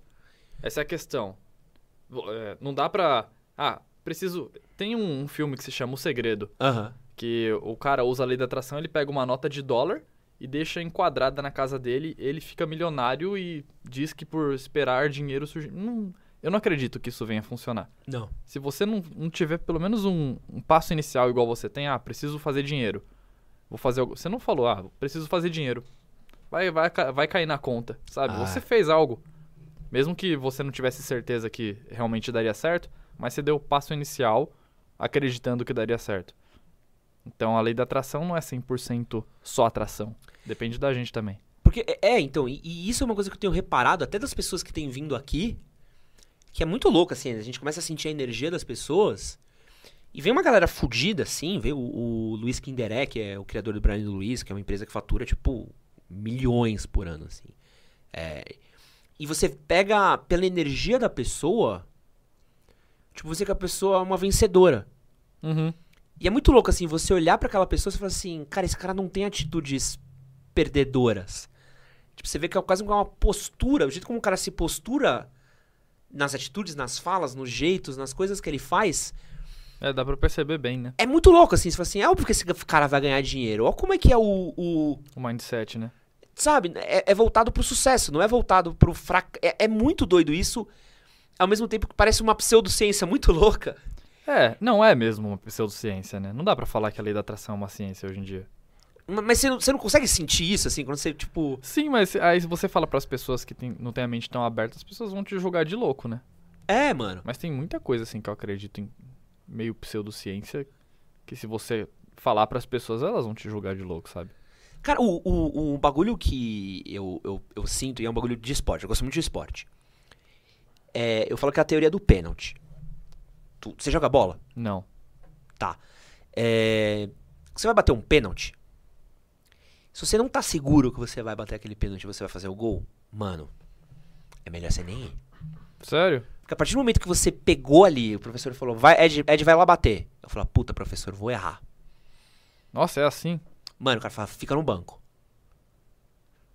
Caraca. Porque é uma coisa que, assim, a partir do momento que você cogitou o erro na sua cabeça, parece que você, tipo. Já tá. Você já tá. Mano, e tem jogador de futebol. E a galera do chat que tá vendo aí pode responder. Tem jogador de futebol. Que você o cara vê o cara indo pra marca do pênalti. E você fala, mano, o maluco vai errar. Você olha na cara do maluco. Todo mundo aqui no chat, se alguém já viu um jogador, pode até falar o nome do jogador, porque você consegue ver. Mas existe um padrão assim, tipo, cara de que vai errar. Cara, é impressionante. Você consegue sentir a energia. E é uma coisa muito de Mas tá na tela. É Mano, eu não sei explicar. Não sei explicar. Você consegue ver e você fala assim, pô, Pato indo bater o pênalti contra o Dida. Mano, dá pra ver, mas de um quilômetro de distância que ele vai errar. Eu lembro até hoje, quando o Marcelinho Carioca foi chutar contra o Marcos, Libertadores acho que 99 ou 2000, eu sabia que ele ia errar. Eu falei, mano, ele vai errar. Olha aí o jeito como ele tá batendo. Pelo amor de Deus. Nossa. E, e é uma coisa Nossa, eu muito queria louca. muito pegar, colocar um jogo assim, ó, ten- tendo um pênalti, eu pausar, assim, um, um milésimo antes do cara chutar e falar, e aí? Porque, porque e é muito Qual louco. foi a vibe do cara? E é um espírito de esportista, cara. É muito louco, assim. Você vai falar com um esportista de alto nível, e eu já tive o prazer de falar com alguns, não existe a, a, a possibilidade da derrota na cabeça dos caras. Eu vi o Pedro Scooby falando com o PA uma vez, no, no BBB agora, o Scooby falou uma coisa pra uma mina, que foi irado. Ele falou assim, mano, você não tenta entrar na cabeça de um atleta. Quando a gente vai fazer o bagulho, a gente vai pra ganhar, a gente não vai pra brincar, a gente não vai pra passear. Tipo, a gente não entra aqui pra perder, a gente entra pra ganhar. O cara que é o décimo colocado na Olimpíada, ele não correu pensando que ele ia ser o décimo colocado, irmão. Uhum. Ele correu sabendo que ele tem a possibilidade de ganhar, porque no país dele ele é o campeão. Ele provavelmente ganhou uma pancada de prêmio em várias outras competições, em vários outros lugares. Então esse mindset pra mim é muito louco, porque é quase que uma lei da atração, entendeu? Porque você O cara faz o corpo dele agir diferente com o pensamento. O- corpo dele vai ficar predisposto a agir melhor se ele tá pensando assim. a, a gente meio que hackeia nossa nosso corpo, né? Isso eu acho isso muito É, sinistro. negativamente também, né? Como negativamente? Se você ser? entra pensando que vai errar. É, pode crer. Aí você dá uma falta de força. E agora que eu tô treinando parkour, cara, parkour, 90% ali é, é mental. É muito mais do que físico. A parte difícil do parkour é muito mais mental. Porque até então eu não fiz nada que é fisicamente difícil. Uhum. Nem que exigiu muita força ou muita técnica. Mas mental, sim. Não, Então o, o- a men- a mente realmente flopa a gente se quiser. não, e vai dar um pulo com, sem segurança. Nossa, é melhor não. É igual o, o pênalti, não, não, não chuta. É foda, né, mano? E- Só que é pior ainda, né? O pênalti você pode não chutar e errar, o pulo sem segurança você pode se quebrar, né? E, e acho muito louco como tem certas coisas que é, é- Um menino postou uma parada aqui que eu achei maravilhosa aqui, que é o Marlon, que ele tava falando de. de falando de inglês aqui rapidamente. Mas eu tenho amigos meus que não falam inglês. Falam inglês horroroso. Uhum. Não fizeram Cambly, né, Oli? Se tivessem feito Cambly, teriam um inglês maravilhoso. Beijo, Cambly. É... E eu já vi os caras trocando ideia absurda em inglês. Com um gringo. Num inglês muito qualquer porra. Dos caras se entender. Se ente... Mano, sinistro. Os caras se Ué. entender.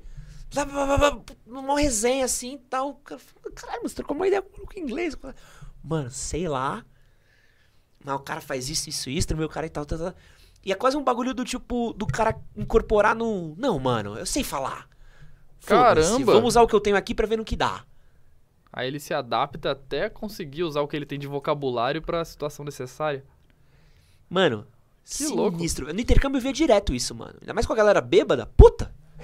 Ir embora. Porque o cara perde toda a trava dele que impedia ele de tentar usar. De errar. O medo de errar, né? Não, e, mano, é exatamente. O cara, o medo de errar é um câncer. Aham.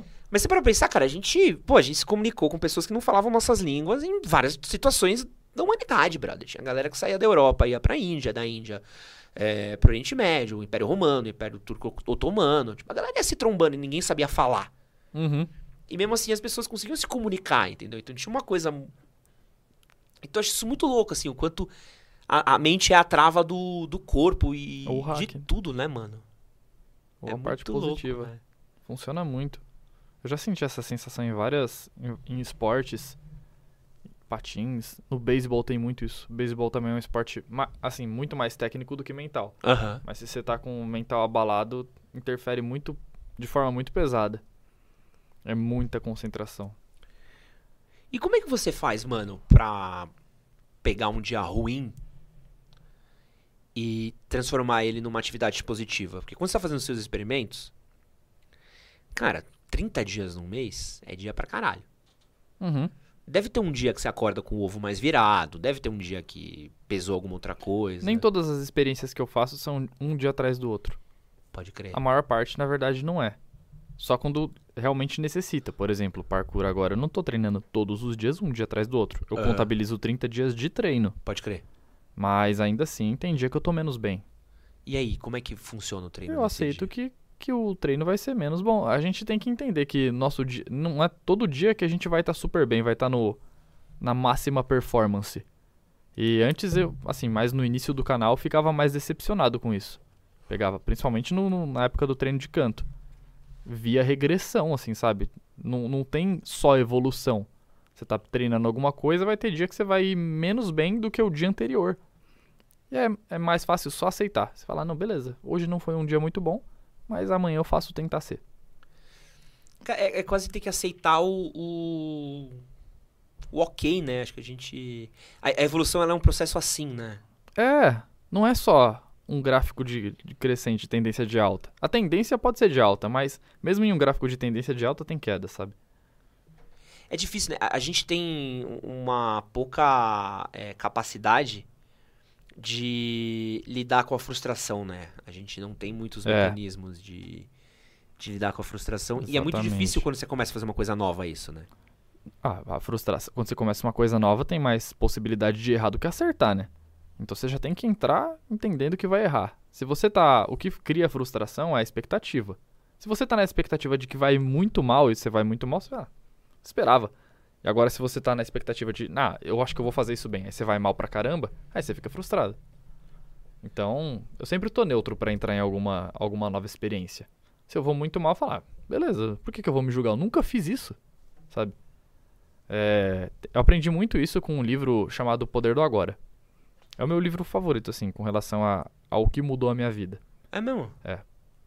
Porque ele me ajudou muito a, a ser mais estável emocionalmente. De, sei lá, hoje eu tô triste.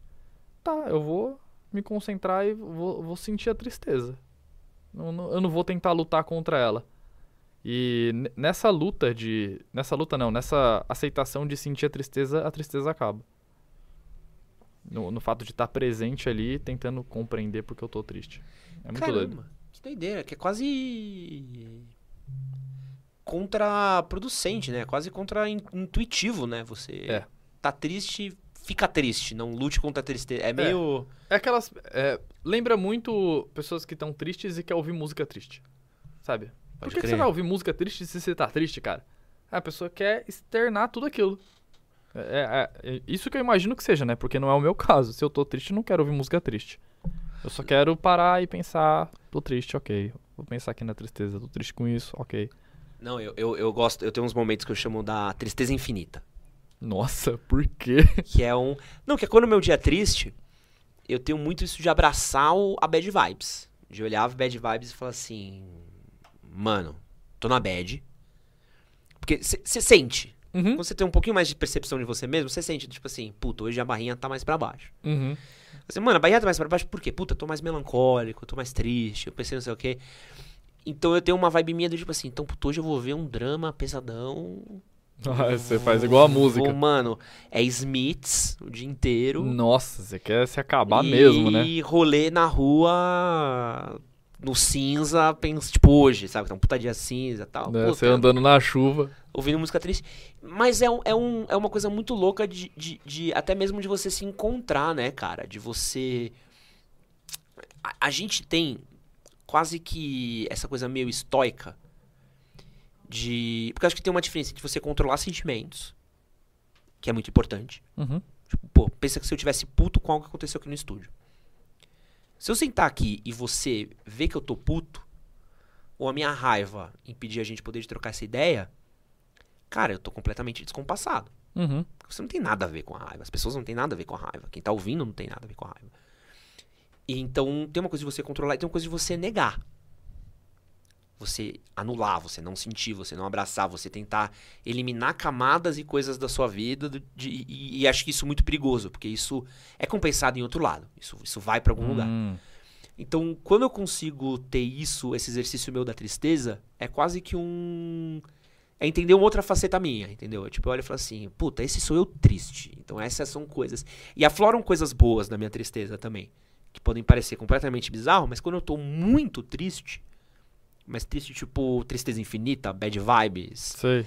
Que é, o É, dia triste. Você só cara, tem que aceitar mesmo. eu escrevo pra caralho. Eu desenho pra caralho. Eu mando mensagens super legais pra, pros meus familiares, pros meus amigos. Eu me conecto com outras Existe uma coisas. possibilidade boa aí, né? Tipo, de você usar a tristeza pra fazer aquilo que você sabe que, que funciona na tristeza. Agora, por exemplo, se eu tô bem, se eu tô estourando na night, estourando champanhe, festa do Neymar em Paris, não vou lembrar dos meus pais, às vezes. Uhum. Saca? Ou você tá conectado com outra coisa, você tá conectado com aquela experiência, daquele momento, você tá com aquela coisa do tipo agora. Exatamente. Então, Ou agora. é. Olha só onde a gente chegou. Então, é isso, assim, eu sinto muito que. E eu, eu me identifiquei muito com a sua fala, porque eu, eu, eu, eu tento viver um pouco disso, assim. Às vezes Uhum. eu tô puto e eu olho e falo assim, tá, beleza, não posso deixar que minha raiva vire algo pessoal contra as pessoas, mas eu tô puto, eu preciso entender por que, que eu tô puto e qual que é a calibragem dessa puteza que eu tô e pra onde eu vou enfiar ela, tá ligado? Porque também. Aham. Porque eu sinto que a gente, a gente desaprendeu a sentir, mano. É. Muito essa brisa. Não sei se você- pega isso, assim, mas eu vejo as Pego. pessoas. Eu me, eu me vejo muito nisso que você falou. É, parece que a gente tá vivendo divertidamente 24 horas por dia. assim. Pô, você não tá feliz, mano? Porra, como assim você não tá feliz, velho? Pô, bota um, bota um sorriso na tua cara. Pô, você tá mal pra baixo. Tipo, chega um amigo seu e fala assim: Você tá bem, Doug? Fala, mano, eu tô cagado. Puta, velho, tá uma bosta. Mano, tre- grana tá foda, a família tá uma merda. Fulano tá doente, tô me sentindo um lixo, mano. Tristeza infinita. Mano, teu amigo vai falar: Pô, Doug, sai dessa, velho. É. O Como que, se- que é amigo que vai falar, né? Não, beleza, sente sua tristeza aí. Falou. É foda, mano, porque às vezes a gente não tá pronto pra receber isso também. Do mesmo jeito que a gente não tá pronto pra externalizar, a gente não tá pronto pra receber. Uhum. E é um bagulho sinistro, assim, de você ter que. Porque é o que faz a gente humano, velho. É uma coisa meio estranha também de você é, receber um, um. Como você tá? E você ser 100% sincero. Eu acho que em alguns casos não vale a pena ser 100% sincero. Melhor você falar: "Ah, tô, tô bem, tô indo". Só que aí quando você sai, você você não você não Ah. fez com que aquilo interferisse negativamente em outra pessoa. Porque se você falar: "Ah, tô puto, tô desgraçadamente tristeza infinita", a pessoa vai falar: "Pô, tenta ficar melhor", e a pessoa vai se ver que não conseguiu ajudar e pode se culpar por isso, caramba, eu não consigo ajudar o meu amigo. É porque, é porque também nem todo mundo quer te ajudar e nem, nem todo mundo merece saber como você tá também, né, mano? É, às vezes esse fica bem é só da boca pra fora, né? Não, tem um, e aí, tudo bem? A pessoa não Uhum. tá nem aí se você tá bem ou não. É. Você sabe que aquele e aí, tudo bem é porque ela vai. Ela tá esperando. O seu tudo bem pra iniciar um assunto. É, pra pedir o que ela realmente quer. Aham. Porque aqui no Brasil você não pode chegar já perguntando, ou, empresta tal coisa? É. Você precisa falar, oi, boa tarde. Benção. Só quando é que muito tá?" próximo. Quando eu- amigos muito próximos meus, eu já chego falando a real. Pra amigos muito próximos, eu não lembro assim de mandar bom dia. Nossa, eu tenho, eu tenho uns amigos que ficam puto comigo. O Daniel Piguinhas, meu advogado, fica puto. Por que você não manda bom dia? Porque às vezes eu mando pra ele e falo assim, puta, Dani, tô precisando daquele contrato lá. Aí ele, e aí, Ed, boa tarde primeiro. Como é que você tá? Eu, porra, Daniel, eu só preciso do contrato, mano. Depois eu pergunto como você tá, mano. Só me manda essa porra que eu tô. 500 coisas pra entregar aqui, caralho. E é, e é engraçado, né? A gente. Nossa, por mim não existiria. Assim, vai, a gente já é amigo. N- não é. Existe uma regra que você não tem mais que dar bom dia que iniciar conversas de maneira padrão. Esse é tão melhor, velho. Mano, você tá no Brasil, velho. Nossa, mas tudo bem que é educado, mas é- eu acho chato. Você já fez luta? Não. Tem uma coisa incrível na luta que eu amo.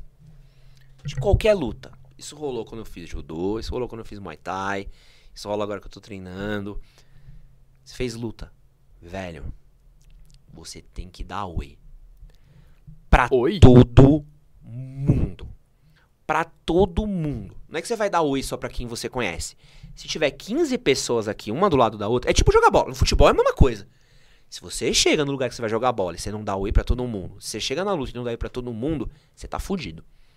Você Nossa. é desumilde, você é falar um. Aí, é? Não, não, jamais. Nunca faça isso. Caramba, eu faria isso. Nunca isso. Mano, é um por um. E, aí, e ainda, tipo, é o pior que esse daqui, que você faz assim, ó. E aí, irmão, firmeza? E aí, irmão, firmeza? E aí, irmão, firmeza? E aí, irmão, firmeza? E aí, irmão? Nossa. Se tiver 30 cara, mano, Mas por que isso é uma coisa de quem faz luta é ou uma norma social. de esporte? Não sei explicar quem foi que impôs. Isso na quebrada também funciona, na rua, com os moleques. Mano, sempre era assim. Mano, se você chega e não dá oi, você é o cuzão. Você é o mal educado. Fala, aí, é o mal educado aí, mano. Não deu oi, caralho. Não, deu um oi aqui. Pô, mas você não deu pra mim, mano. Você deu pra geral. Nossa. E é uma coisa do brasileiro. Caramba, eu devo fazer muito isso de. eu devo ser muito desgraçado nos rolês, porque eu falo, e aí, gente, beleza? Você é o desumilde de uma galera, mano. Nossa, sim. E é uma coisa que às vezes não é nem tipo um, é um, ah, e aí? Pessoas me falem, tá? Se eu fui desumilde. Pra eu saber. eu não tenho problema assim se você falar, não, você foi um desgraçado. Pode falar, não vou ficar triste. Não, Só vou e- me, me corrigir. E se você do chat já viveu essa experiência de ter que dar oi pra todo mundo, manda aí um eu. Porque eu tenho certeza aqui que é uma coisa. E é real, assim. É uma coisa que. Mano, já, já de, de rolê, de Depende treino. do número de pessoas. Se tem um número de pessoas, assim, sei lá, seis pessoas, ah, eu dou oi pra todo mundo. Se tem 30, eu não vou dar oi pra todo mundo. Pô, mano, o quê? De, de, de vezes pra treinar. Cara, eu já fui de camarada Treinar o chegar, quê? Tipo, Muay Thai, de ter, tipo, 30 pessoas no tatame, esperando ali. Os caras, mano. Você não Mas você percebe isso cara. dos outros. O Caramba, falaram falar, isso? Mano, pô, mano, você não deu oi pros caras, velho. Aí os caras lá tudo. Não, e, e, tipo, aí, tá tá rolando vários, vários oi. Tipo, todo mundo aqui, mano. É real, Nossa. é um. Tá todo mundo aqui falando que dá pra todo mundo aqui. É isso. É bizarro. É. Não sei explicar, mano. Qual que é o Caramba. conceito social. Bom saber. Eu vou ler aqui um superchat que rolou pra você, Doug, enquanto eu vou dar um pulo no banheiro, tá? Tá. Mas rolou o seguinte superchat. Eu vou respondendo enquanto você vai. Vai respondendo enquanto eu vou. Só que eu acho que eu perdi o superchat. Não pode ser. Achei, achei, achei, achei, achei, achei. O Gabriel Chemes, Chemes mandou o seguinte: Boa noite, tenho 16 anos e trabalho em empresa familiar home office. Faz um tempo que sofro com perda de foco, deixando menos produtiva minha tarde e gostaria de saber se tem como melhorar isso. Você pode falar pra essa daqui. Tem como melhorar isso. Tem várias maneiras. Eu fiz um vídeo recentemente específico para foco e produtividade. é, que usa uma técnica chamada Pomodoro. É, é um esquema de quando a gente está focado, a gente consegue ser muito mais produtivo do que quando a gente está é, dividindo a, a tarefa sem muito foco durante o dia. Vamos supor que você tem um texto para escrever, um exemplo aleatório. E aí você vai, o texto de cinco páginas. Aí você começa a escrever esse texto, é qualquer coisinha, você ah, olha o celular, ah, vou comer um negócio, ah, vou no banheiro. Essas cinco páginas vão demorar, sei lá, 10 horas para serem feitas. E agora se você pegar duas horas e falar assim, tá, eu não vou fazer nada além dessas duas horas a não ser escrever esse texto. Você vai conseguir acabar o texto em duas horas. Então, o Pomodoro não é exatamente com duas horas, mas a questão dessa técnica é você utilizar uma hora fazendo a, a sua produtividade. Na verdade, existe o, o tempo padrão, mas dá para adaptar. Por exemplo, uma hora você fazendo a sua atividade com total foco e você separa cinco minutos para você fazer as suas outras atividades que não seja aquilo. Então você pode fazer o que você quiser. Olhar o celular, você pode realmente procrastinar. Então você usa um período de extremo foco e depois você usa aquele pequeno período para fazer as coisas que você faria durante esse período de foco. Isso funciona muito bem comigo. É uma coisa que eu uso assim aleatoriamente durante a vida. Para algumas coisas eu uso muito para editar vídeo, porque quando eu estou editando meus vídeos, é, eu paro muito às vezes para fazer algumas outras coisas e alguns vídeos eu preciso de mais velocidade. Então eu falo assim, tá? Essa uma hora eu não vou fazer nada além de editar o vídeo. E aí eu trabalho, trabalho. E muitas vezes eu contabilizo esse tempo de uma hora e nem estou esperando que eu vou terminar o vídeo e acabo terminando. Então, esse negócio de você focar, focar muito durante um tempo específico funciona muito bem. Mano, o lance do Pomodoro, uma dúvida que eu tenho. A gente ouve falar muito sobre o Pomodoro. Uhum. Sempre. Tem algum outro método de, de estudo que não seja o Pomodoro que você saiba, velho? Cara, são adaptações que eu faço. Agora com um nome famoso igual o Pomodoro eu não conheço. Porque eu tava muito nessa brisa, sabia? De caçar outros tipos. Formas assim, de porque- produtividade? É. Porque, porque tem coisas de produtividade muito boas, assim. Porque tem o Pomodoro e aí você pode fazer coisas dentro do Pomodoro. Uhum. É, mas eu queria saber se tinha outras variações, assim. Porque deve existir algumas outras metodologias de. Cara, tem lista.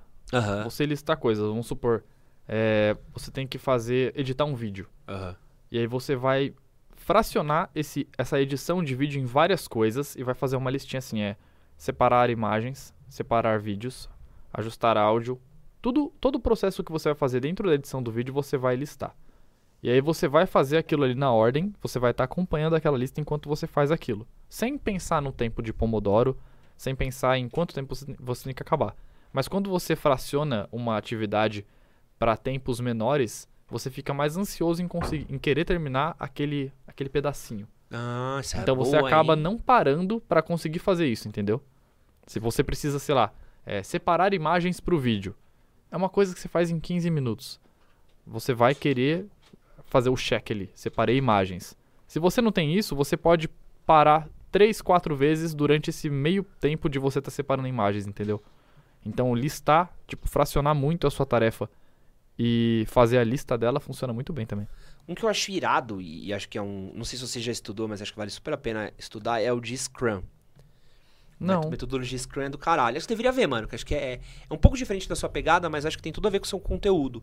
Como funciona? Que ela é uma metodologia coletiva. Então ela tem muito mais com projetos maiores. A galera de TI usa muito Scrum. Que é. Você tem. Primeiro, é, tudo tem que ser rápido, ágil e intercomunicado. Então todas as áreas têm que poder falar com todas, tudo tem que ser feito de uma maneira rápida e não, não é. Você fragmenta várias ações grandes em pequenas coisas. Uhum. É, você tem reuniões todos os dias de 15 minutos, de pé. São reuniões de tarefas.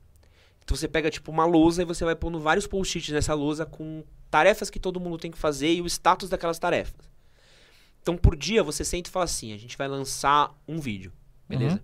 Então beleza, o Doug vai editar, eu vou fazer a capa, a Olivia vai fazer a descrição e o Gabriel vai divulgar nas redes sociais. Então a gente fala assim: ó, é, como é que tá a capa? Ah, tá assim, assim, assado, termina tal horário. Como é que tá não sei o quê? E é um jeito de você lidar com grandes. Tudo bem que eu resumi muito, Uhum.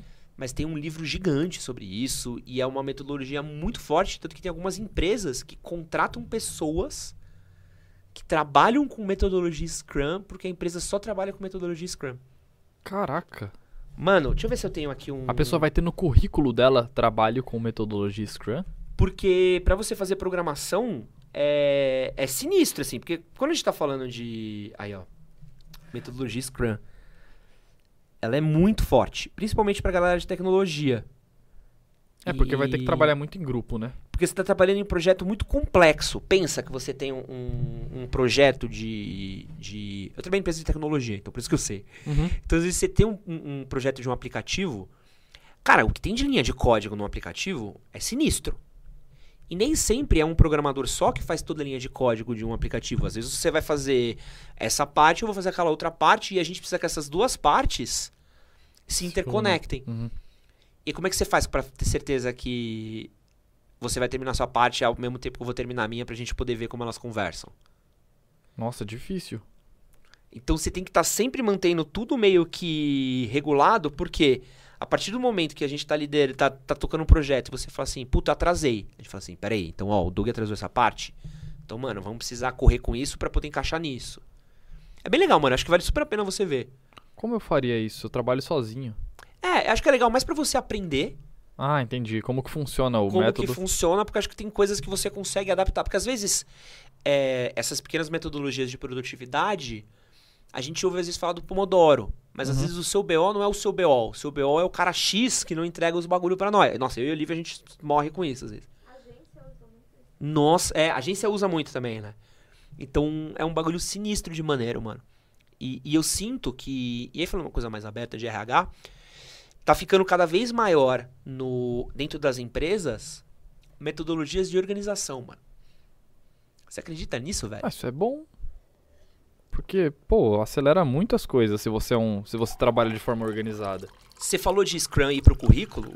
Meu sogro, ele acabou de tirar uma especialização e ele trabalha numa empresa enorme, numa coisa muito específica que chama governança. Você já ouviu falar nisso? Não. É, é o trabalho, é um dos trabalhos que eu mais ouvi uma pessoa falar que eu Valeu. nunca faria na vida. Mas o que, que ele faz? É, mano, é, é- O trampo dele é resolver briga. Literalmente briga? Então o que, que ele faz? Ele. O trampo de governança é assim: ele é a área da empresa que intercomunica todas as áreas da empresa que estão fazendo um projeto. Então, por exemplo, você tem a área de TI, Uhum. você tem a área de marketing e você tem o financeiro. Quando você lança um cartão de crédito novo, essas três áreas têm que conversar. Porque se o TI pensou uma coisa, o, o marketing pensou outra e o financeiro pensou outra, o projeto quebra. Uhum. O trampo dele é ser a liga dos três. Nossa, que. Nossa, que rolê, velho. Mas e se o cara não entende dos três trampos? Ele tem que entender. Ah, tá. Ele tem que minimamente entender e cada head de cada área tem que saber explicar pra ele o que tá acontecendo. Nossa, é- então ele nunca vai ser. Nunca vai estar nesse trampo em todas as empresas. Ele vai estar em uma empresa que ele entende do assunto. Não, ele pode ser governança de outras empresas mais ou menos da mesma coisa. Mas ele vai ter que Então, estudar pra caramba o, o Assim, é que- trabalho da empresa e como que funciona cada parte pra conseguir fazer isso, né? É muito louco. Porque, porque esse é um nível de, de gestão que a gente tá falando que é lá em cima, né? Então você tá falando, por exemplo, de um trampo de CEO, tipo, os caras manjam de umas coisas que a gente jamais vai manjar, ou que a gente vai precisar muito estudar, porque você precisa ter uma adaptabilidade pra, tipo assim. é, meu sogro trabalhava numa empresa de empréstimo. Aí ele foi pra uma empresa de cartão de crédito. É quase a mesma coisa, mas não é. Mas você tem que desenvolver o mesmo nível de raciocínio de entender como é que as coisas têm que operar para você poder fazer um lançamento no mercado que precisa atingir.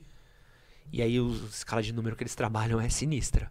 Nossa, deve ser muito chato. Tipo, a meta é tipo. Mano, esse ano precisamos ter lucro de tantos bilhões. E se não tiver? Vai. Ah, irmão. O peso cai em quem? Então, aí é meio que fode todo mundo, né? Não, mas E- ok, vamos supor que o ele fez lá o, o trampo dele de unir as partes. O trabalho deu ruim, assim, atrasou. A culpa vai ser dele ou das partes? É, deles também é de diagnosticar da onde tá vindo o problema. Ah, entendi. Porque acontecia muito isso antigamente. Pensa, você tem. Isso é muito comum em empresa grande. Você. É também bem pequena, cara. Pô, aqui a gente. Até a gente aqui tem isso, sabe? Tipo, ah, pô, o menino das artes pensou uma coisa, o menino dos vídeos pensou outra, eu pensei outra. Uhum. E a gente precisa pôr o bagulho no ar. E aí? Vocês têm um, alguém que faz a governança? Não. Então o nosso é a gente se xingando, trocando soco. tira a camisa, tira o sapato e quem sobrevive dá, Uhum. dá o tom final. Mas tudo isso ainda é produtividade, né, mano? Numa escala.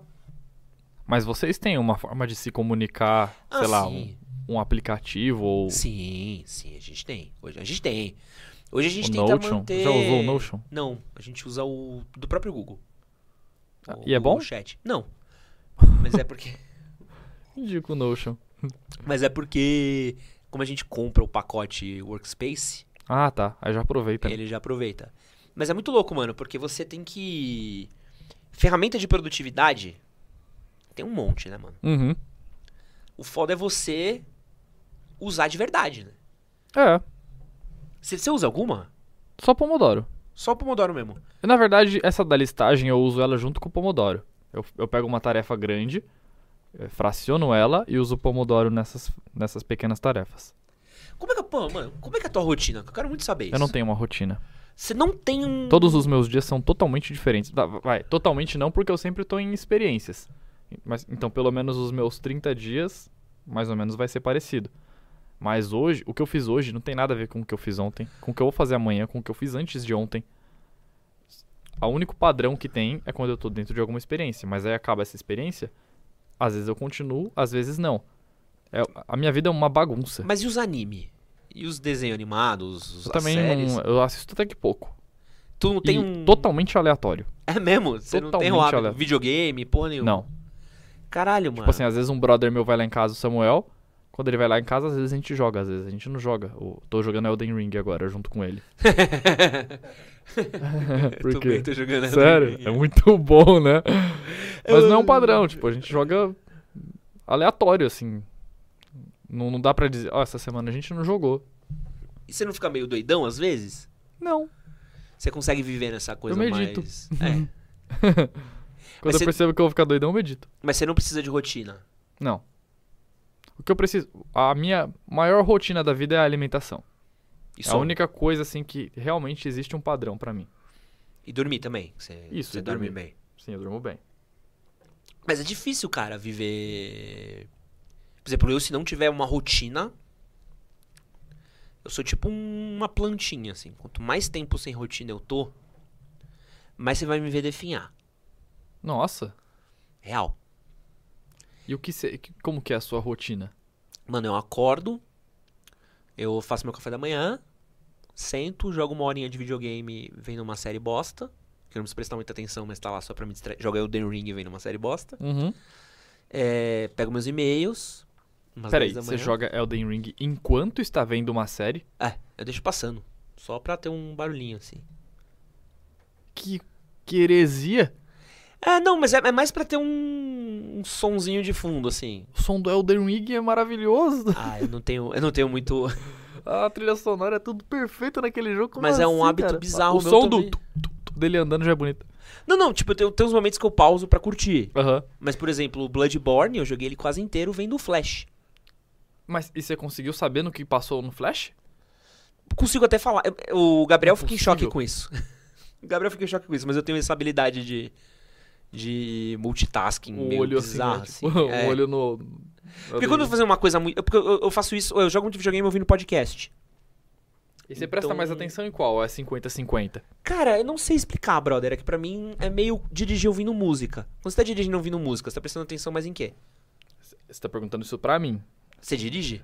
Dirijo, mas aí eu vou estar prestando na música, mas aí eu vou fazer muita merda dirigindo. Eu já Então- faço muita merda dirigindo sem a música, então com a música é bem pior. Mas eu, quando eu tô dirigindo ouvindo música, eu consigo me prestar atenção, tipo, nos dois, entendeu? Sério? Tipo, tipo, ah, tô curtindo a música e eu não matei ninguém, entendeu? Tipo, eu tô.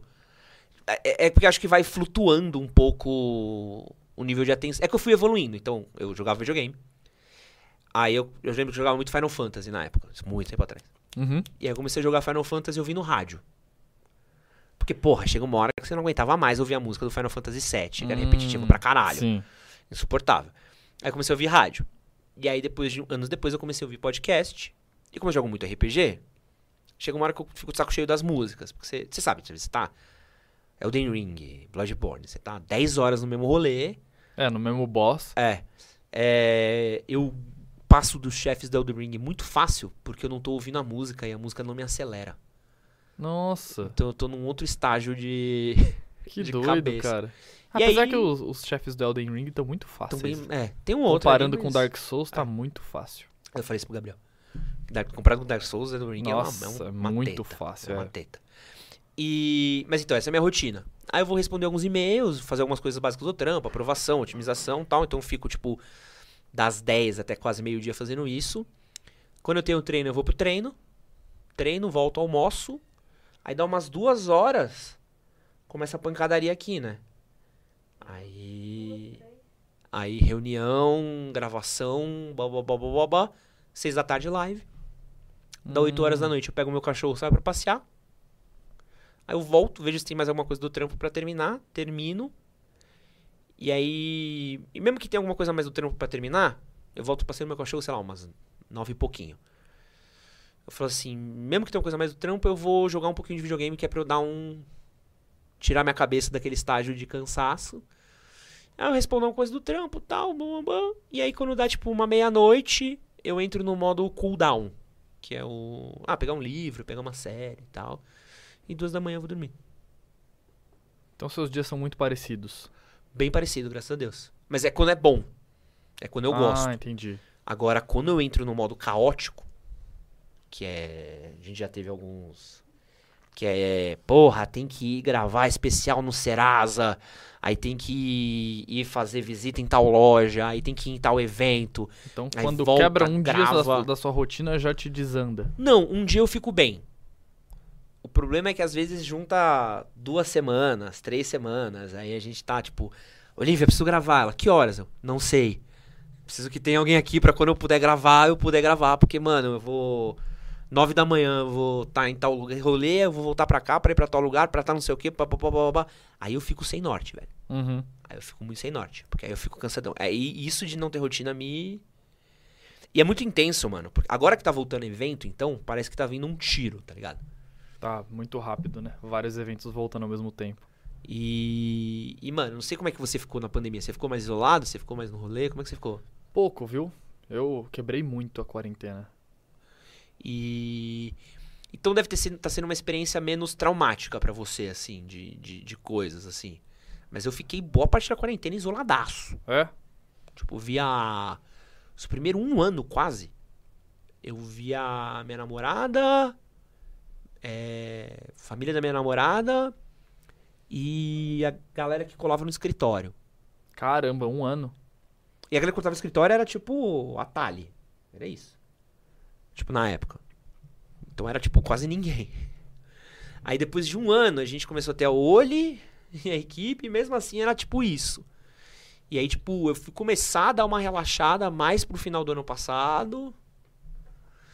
E aí, tanto que, meu, a primeira coisa grande que eu tive, assim, pós-pandemia, foi um tiro pra mim, foi no cinema. Caraca. Que eu fui ver o James Bond. E aí foi tipo um. Nossa, então você, é, a pandemia mexeu muito com você, né? Porque você seguiu a, a quarentena melhor do que, de- do que eu deveria ter seguido. É, mas foi, foi meio louco, mano. Foi meio Foi muito bom em alguns aspectos.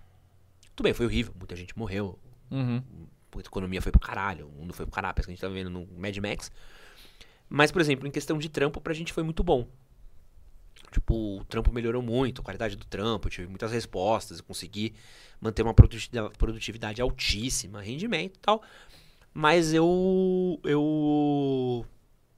Essa coisa social meio que morreu. Então eu tô num momento agora, Doug, que é sinistro. Que eu tô tipo cachorro bravo. Por quê? Que você precisa ressocializar cachorro bravo. Ah, entendi. Então, às vezes eu tô numa roda e eu não sei o que eu tenho que fazer numa roda. Nossa, você até perdeu a noção disso? Não, é porque assim. é- é, Você vai perdendo um pouco desse trato. E aí você precisa meio que ressocializar isso. E às vezes você tá tipo numa roda de conversa, você tá tipo, mano, você não devia estar falando alguma coisa? Tudo bem eu ficar aqui. tipo. Sabe? Quando você vai conhecendo gente nova, Aham. e, então, mano, será que eu preciso falar alguma coisa aqui? Eu posso ficar na minha. E foda-se. E, e é uma coisa, porque a gente, pô, quase dois anos sem conhecer gente, quase dois anos sem. Porra, sem estar numa roda de estranho. Faz dois anos que eu não, não entrava em rodas de estranhos e, Uhum. e conhecia gente que eu não conhecia. E Ah, é um choque, né? Do nada evento. É, mano. Que é centenas de milhares de pessoas num lugar só. Pô, e trombar escrito na rua. É mesmo, né? Mano, eu, eu tava falando aqui dentro, eu, eu- eu desaprendi. Nossa. Porque, mano, dois anos de máscara. Dois anos sem ir no rolê. Dois anos sem, tipo, andando. É, dois anos andando, tipo, de boa, a galera não reconhecia, mano.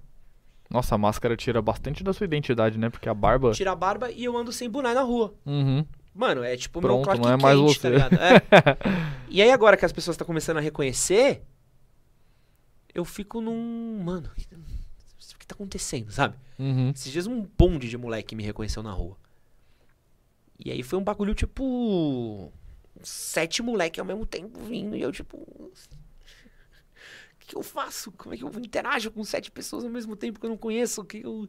E era uma coisa que eu já fazia super bem. Aí, tipo, ah, não, você faz isso. Tá? Aí você vai achando seus lugares de, de calma, né? Uhum. Mas é quase que um músculo, assim. Eu tô voltando a usar o meu músculo social. Caramba. É que você seguiu direitinho. Uhum. É, então. Aconteceu isso. Filha da puta aí. E, e essa coisa de músculo social é uma coisa que as pessoas não têm, né, mano? Muita gente não tem, né? Muita gente nunca, nunca teve, né? E aí não tem como fazer igual você que tá refortalecendo o músculo social, porque muita gente nunca fortaleceu, né? Mas como é que eu crio isso, assim? Como é que uma pessoa que é tímida, uma pessoa que Cara, não boa sabe... pergunta, porque eu sempre tive, né? Eu, não, eu não, não passei pelo processo de cara tímido a virar um cara extrovertido e ser uma pessoa de fácil sociabilização. Eu sempre fui muito fácil de se socializar, assim. E.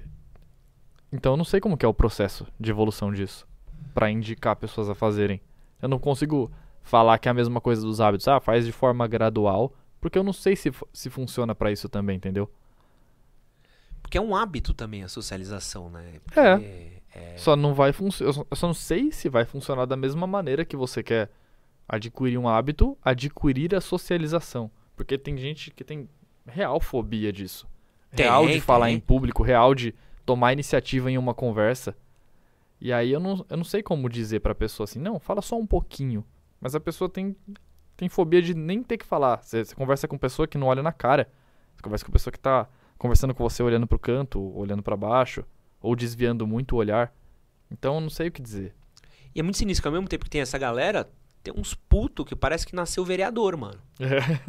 Tu não conhece uns Aham. mano que você fala, que caralho, eu falo, velho. velho, Onde brota o maluco faz um amigo, mano. Apresentador de televisão.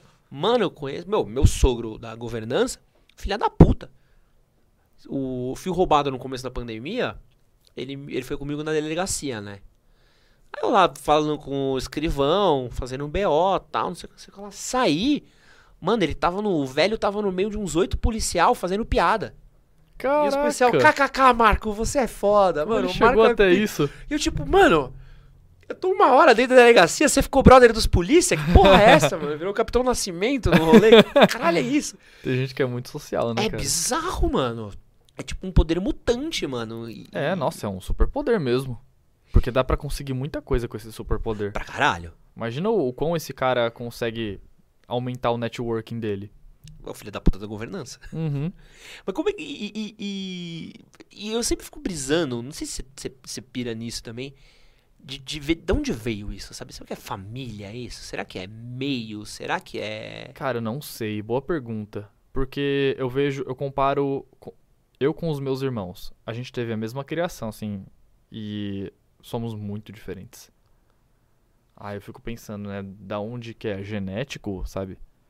Por que que um é tão mais recluso e o outro é tão mais extrovertido?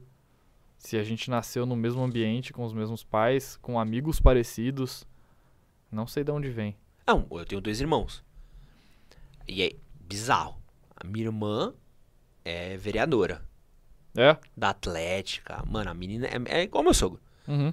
Você brota a menina, ela arranja um amigo. É impressionante, velho. É impressionante, assim. Ela vai conhecendo gente, pá, pá, e sempre foi assim, sinistro. Você não é assim. Eu sou, um, eu sou um meio do caminho entre ela e meu irmão mais novo.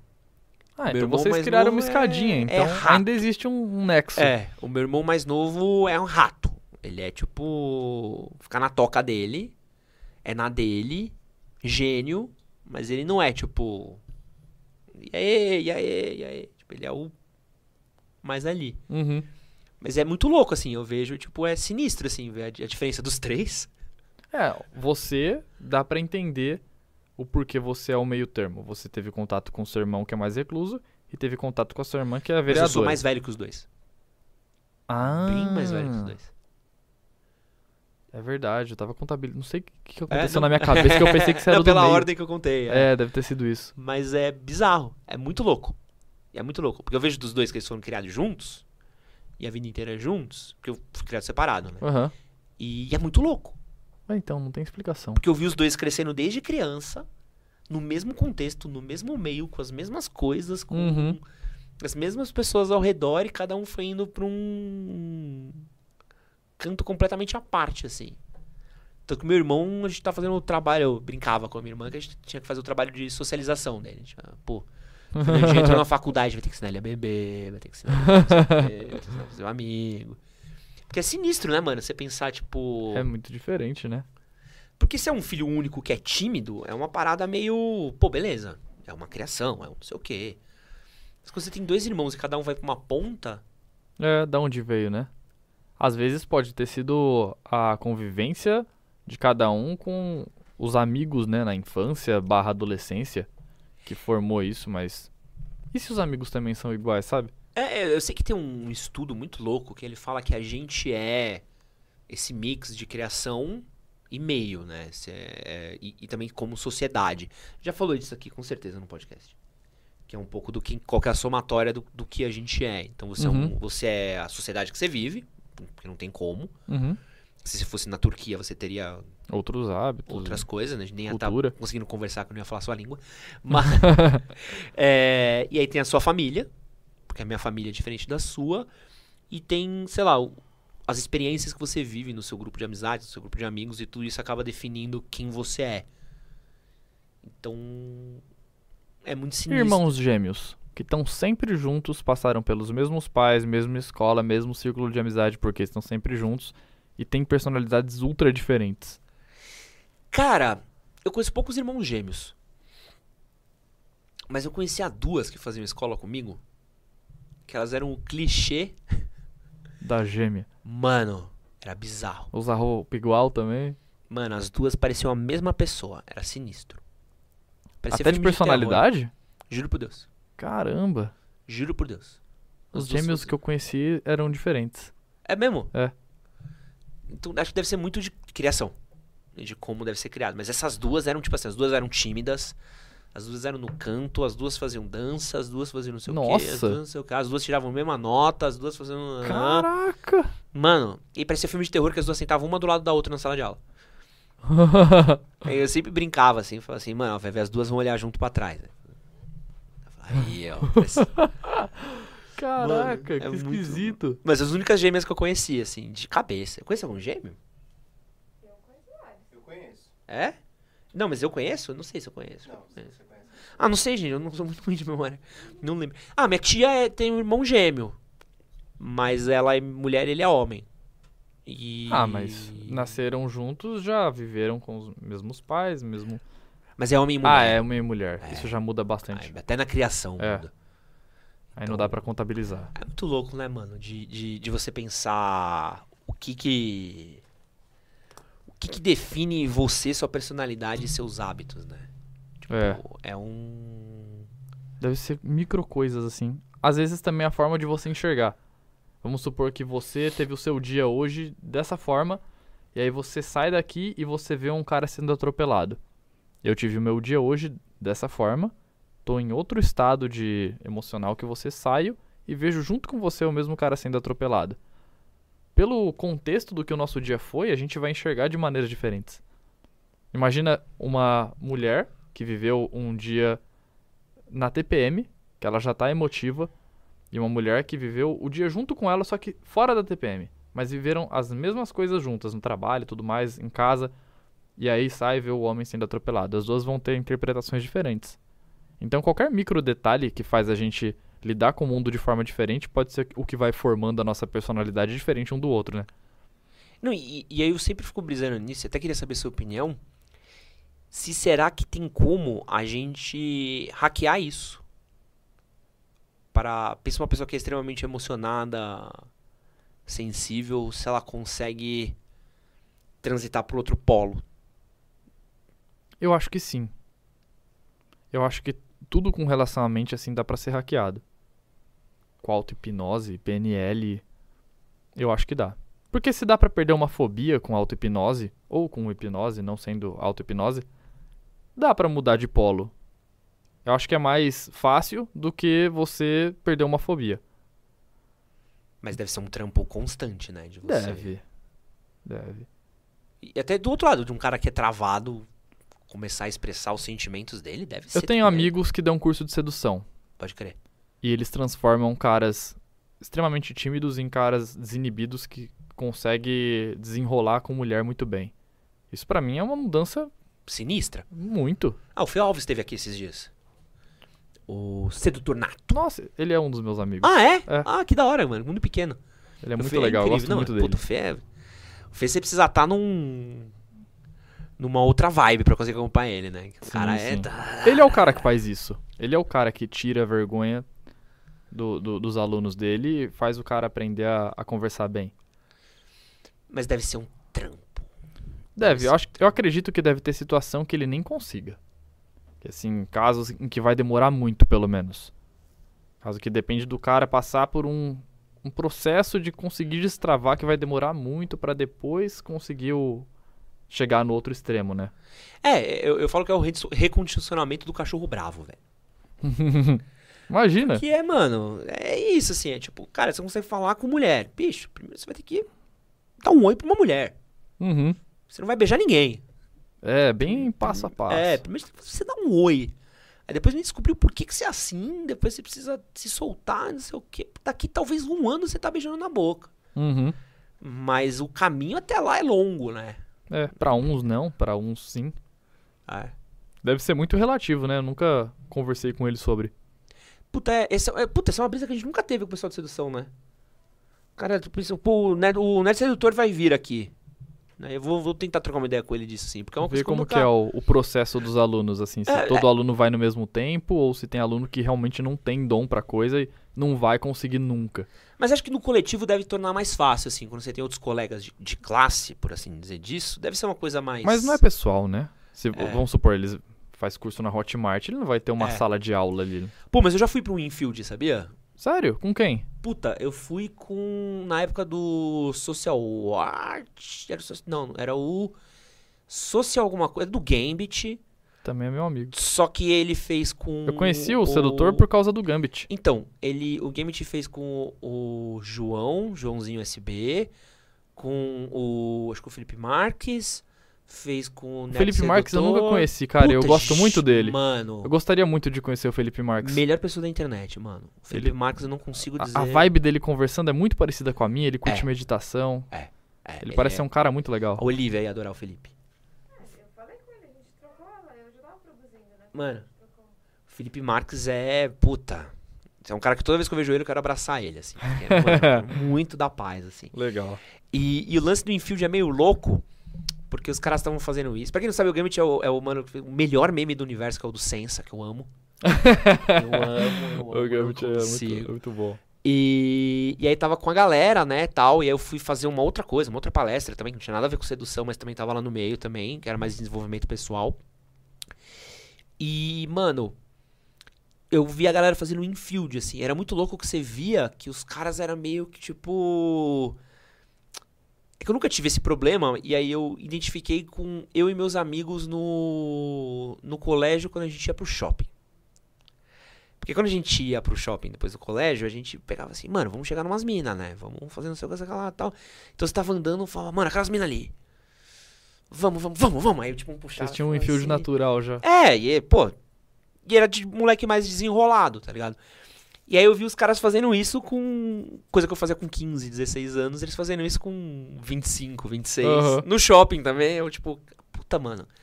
Será que faltou pra esses moleque quando eles eram mais novos? Amigos igual você.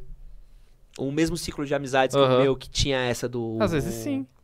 E aí isso foi gerando uma série de dominós ao contrário pro cara. E aí por isso que aos 20 e poucos anos ele não consegue chegar numa mina. Pode ser. Faz muito sentido, né? O negócio da, da- que a gente tava falando, da, do porquê que a personalidade da, da pessoa é de tal forma.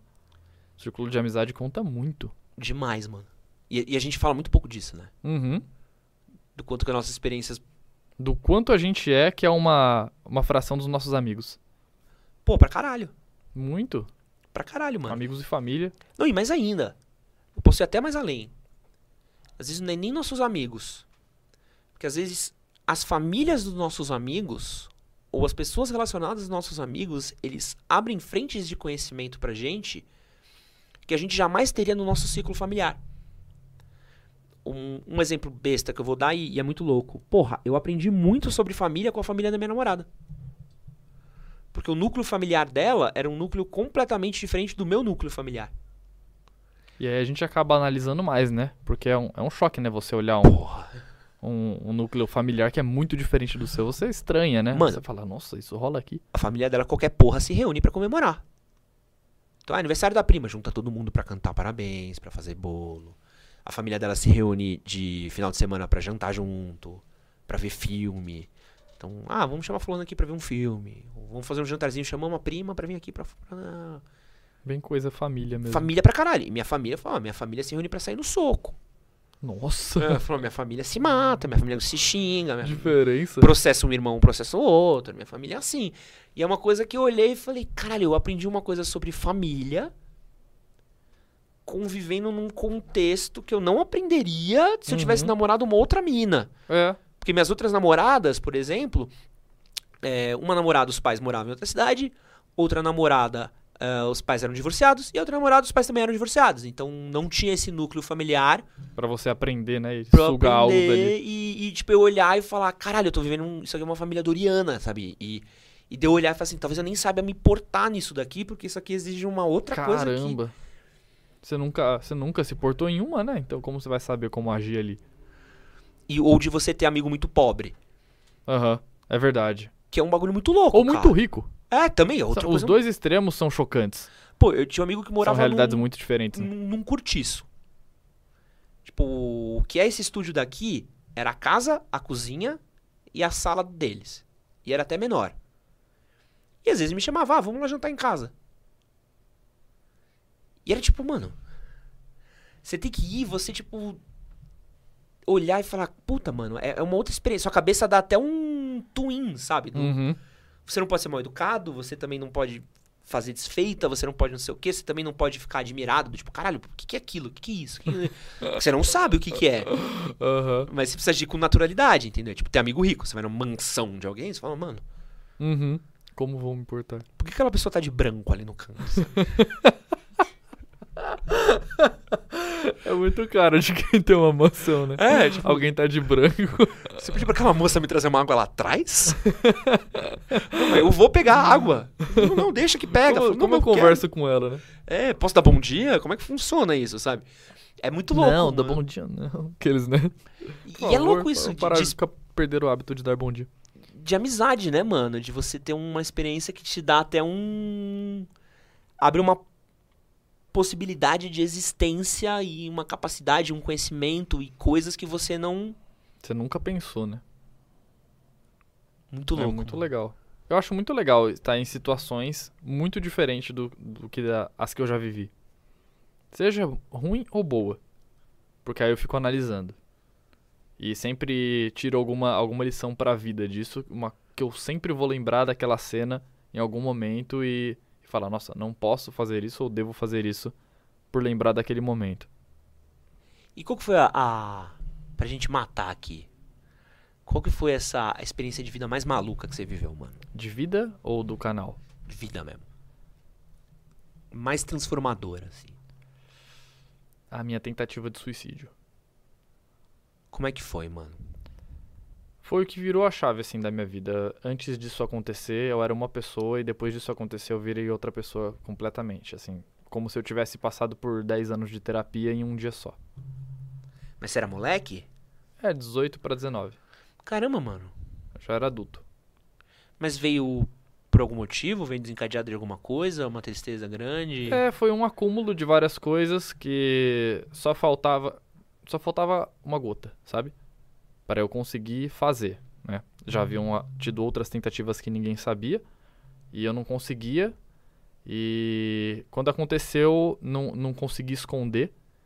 Todo mundo ficou sabendo, a, a minha família inteira. E eu nunca tinha contabilizado assim, tá, e se souberem, sabe? E aí depois que eu vi que todo mundo soube, todos os meus amigos, toda a minha família, eu não tinha pensado no quão eles prestavam, no quão eles gostavam de mim e no quão aquilo interferiria na vida de todo mundo. Eu só tava querendo acabar com tudo.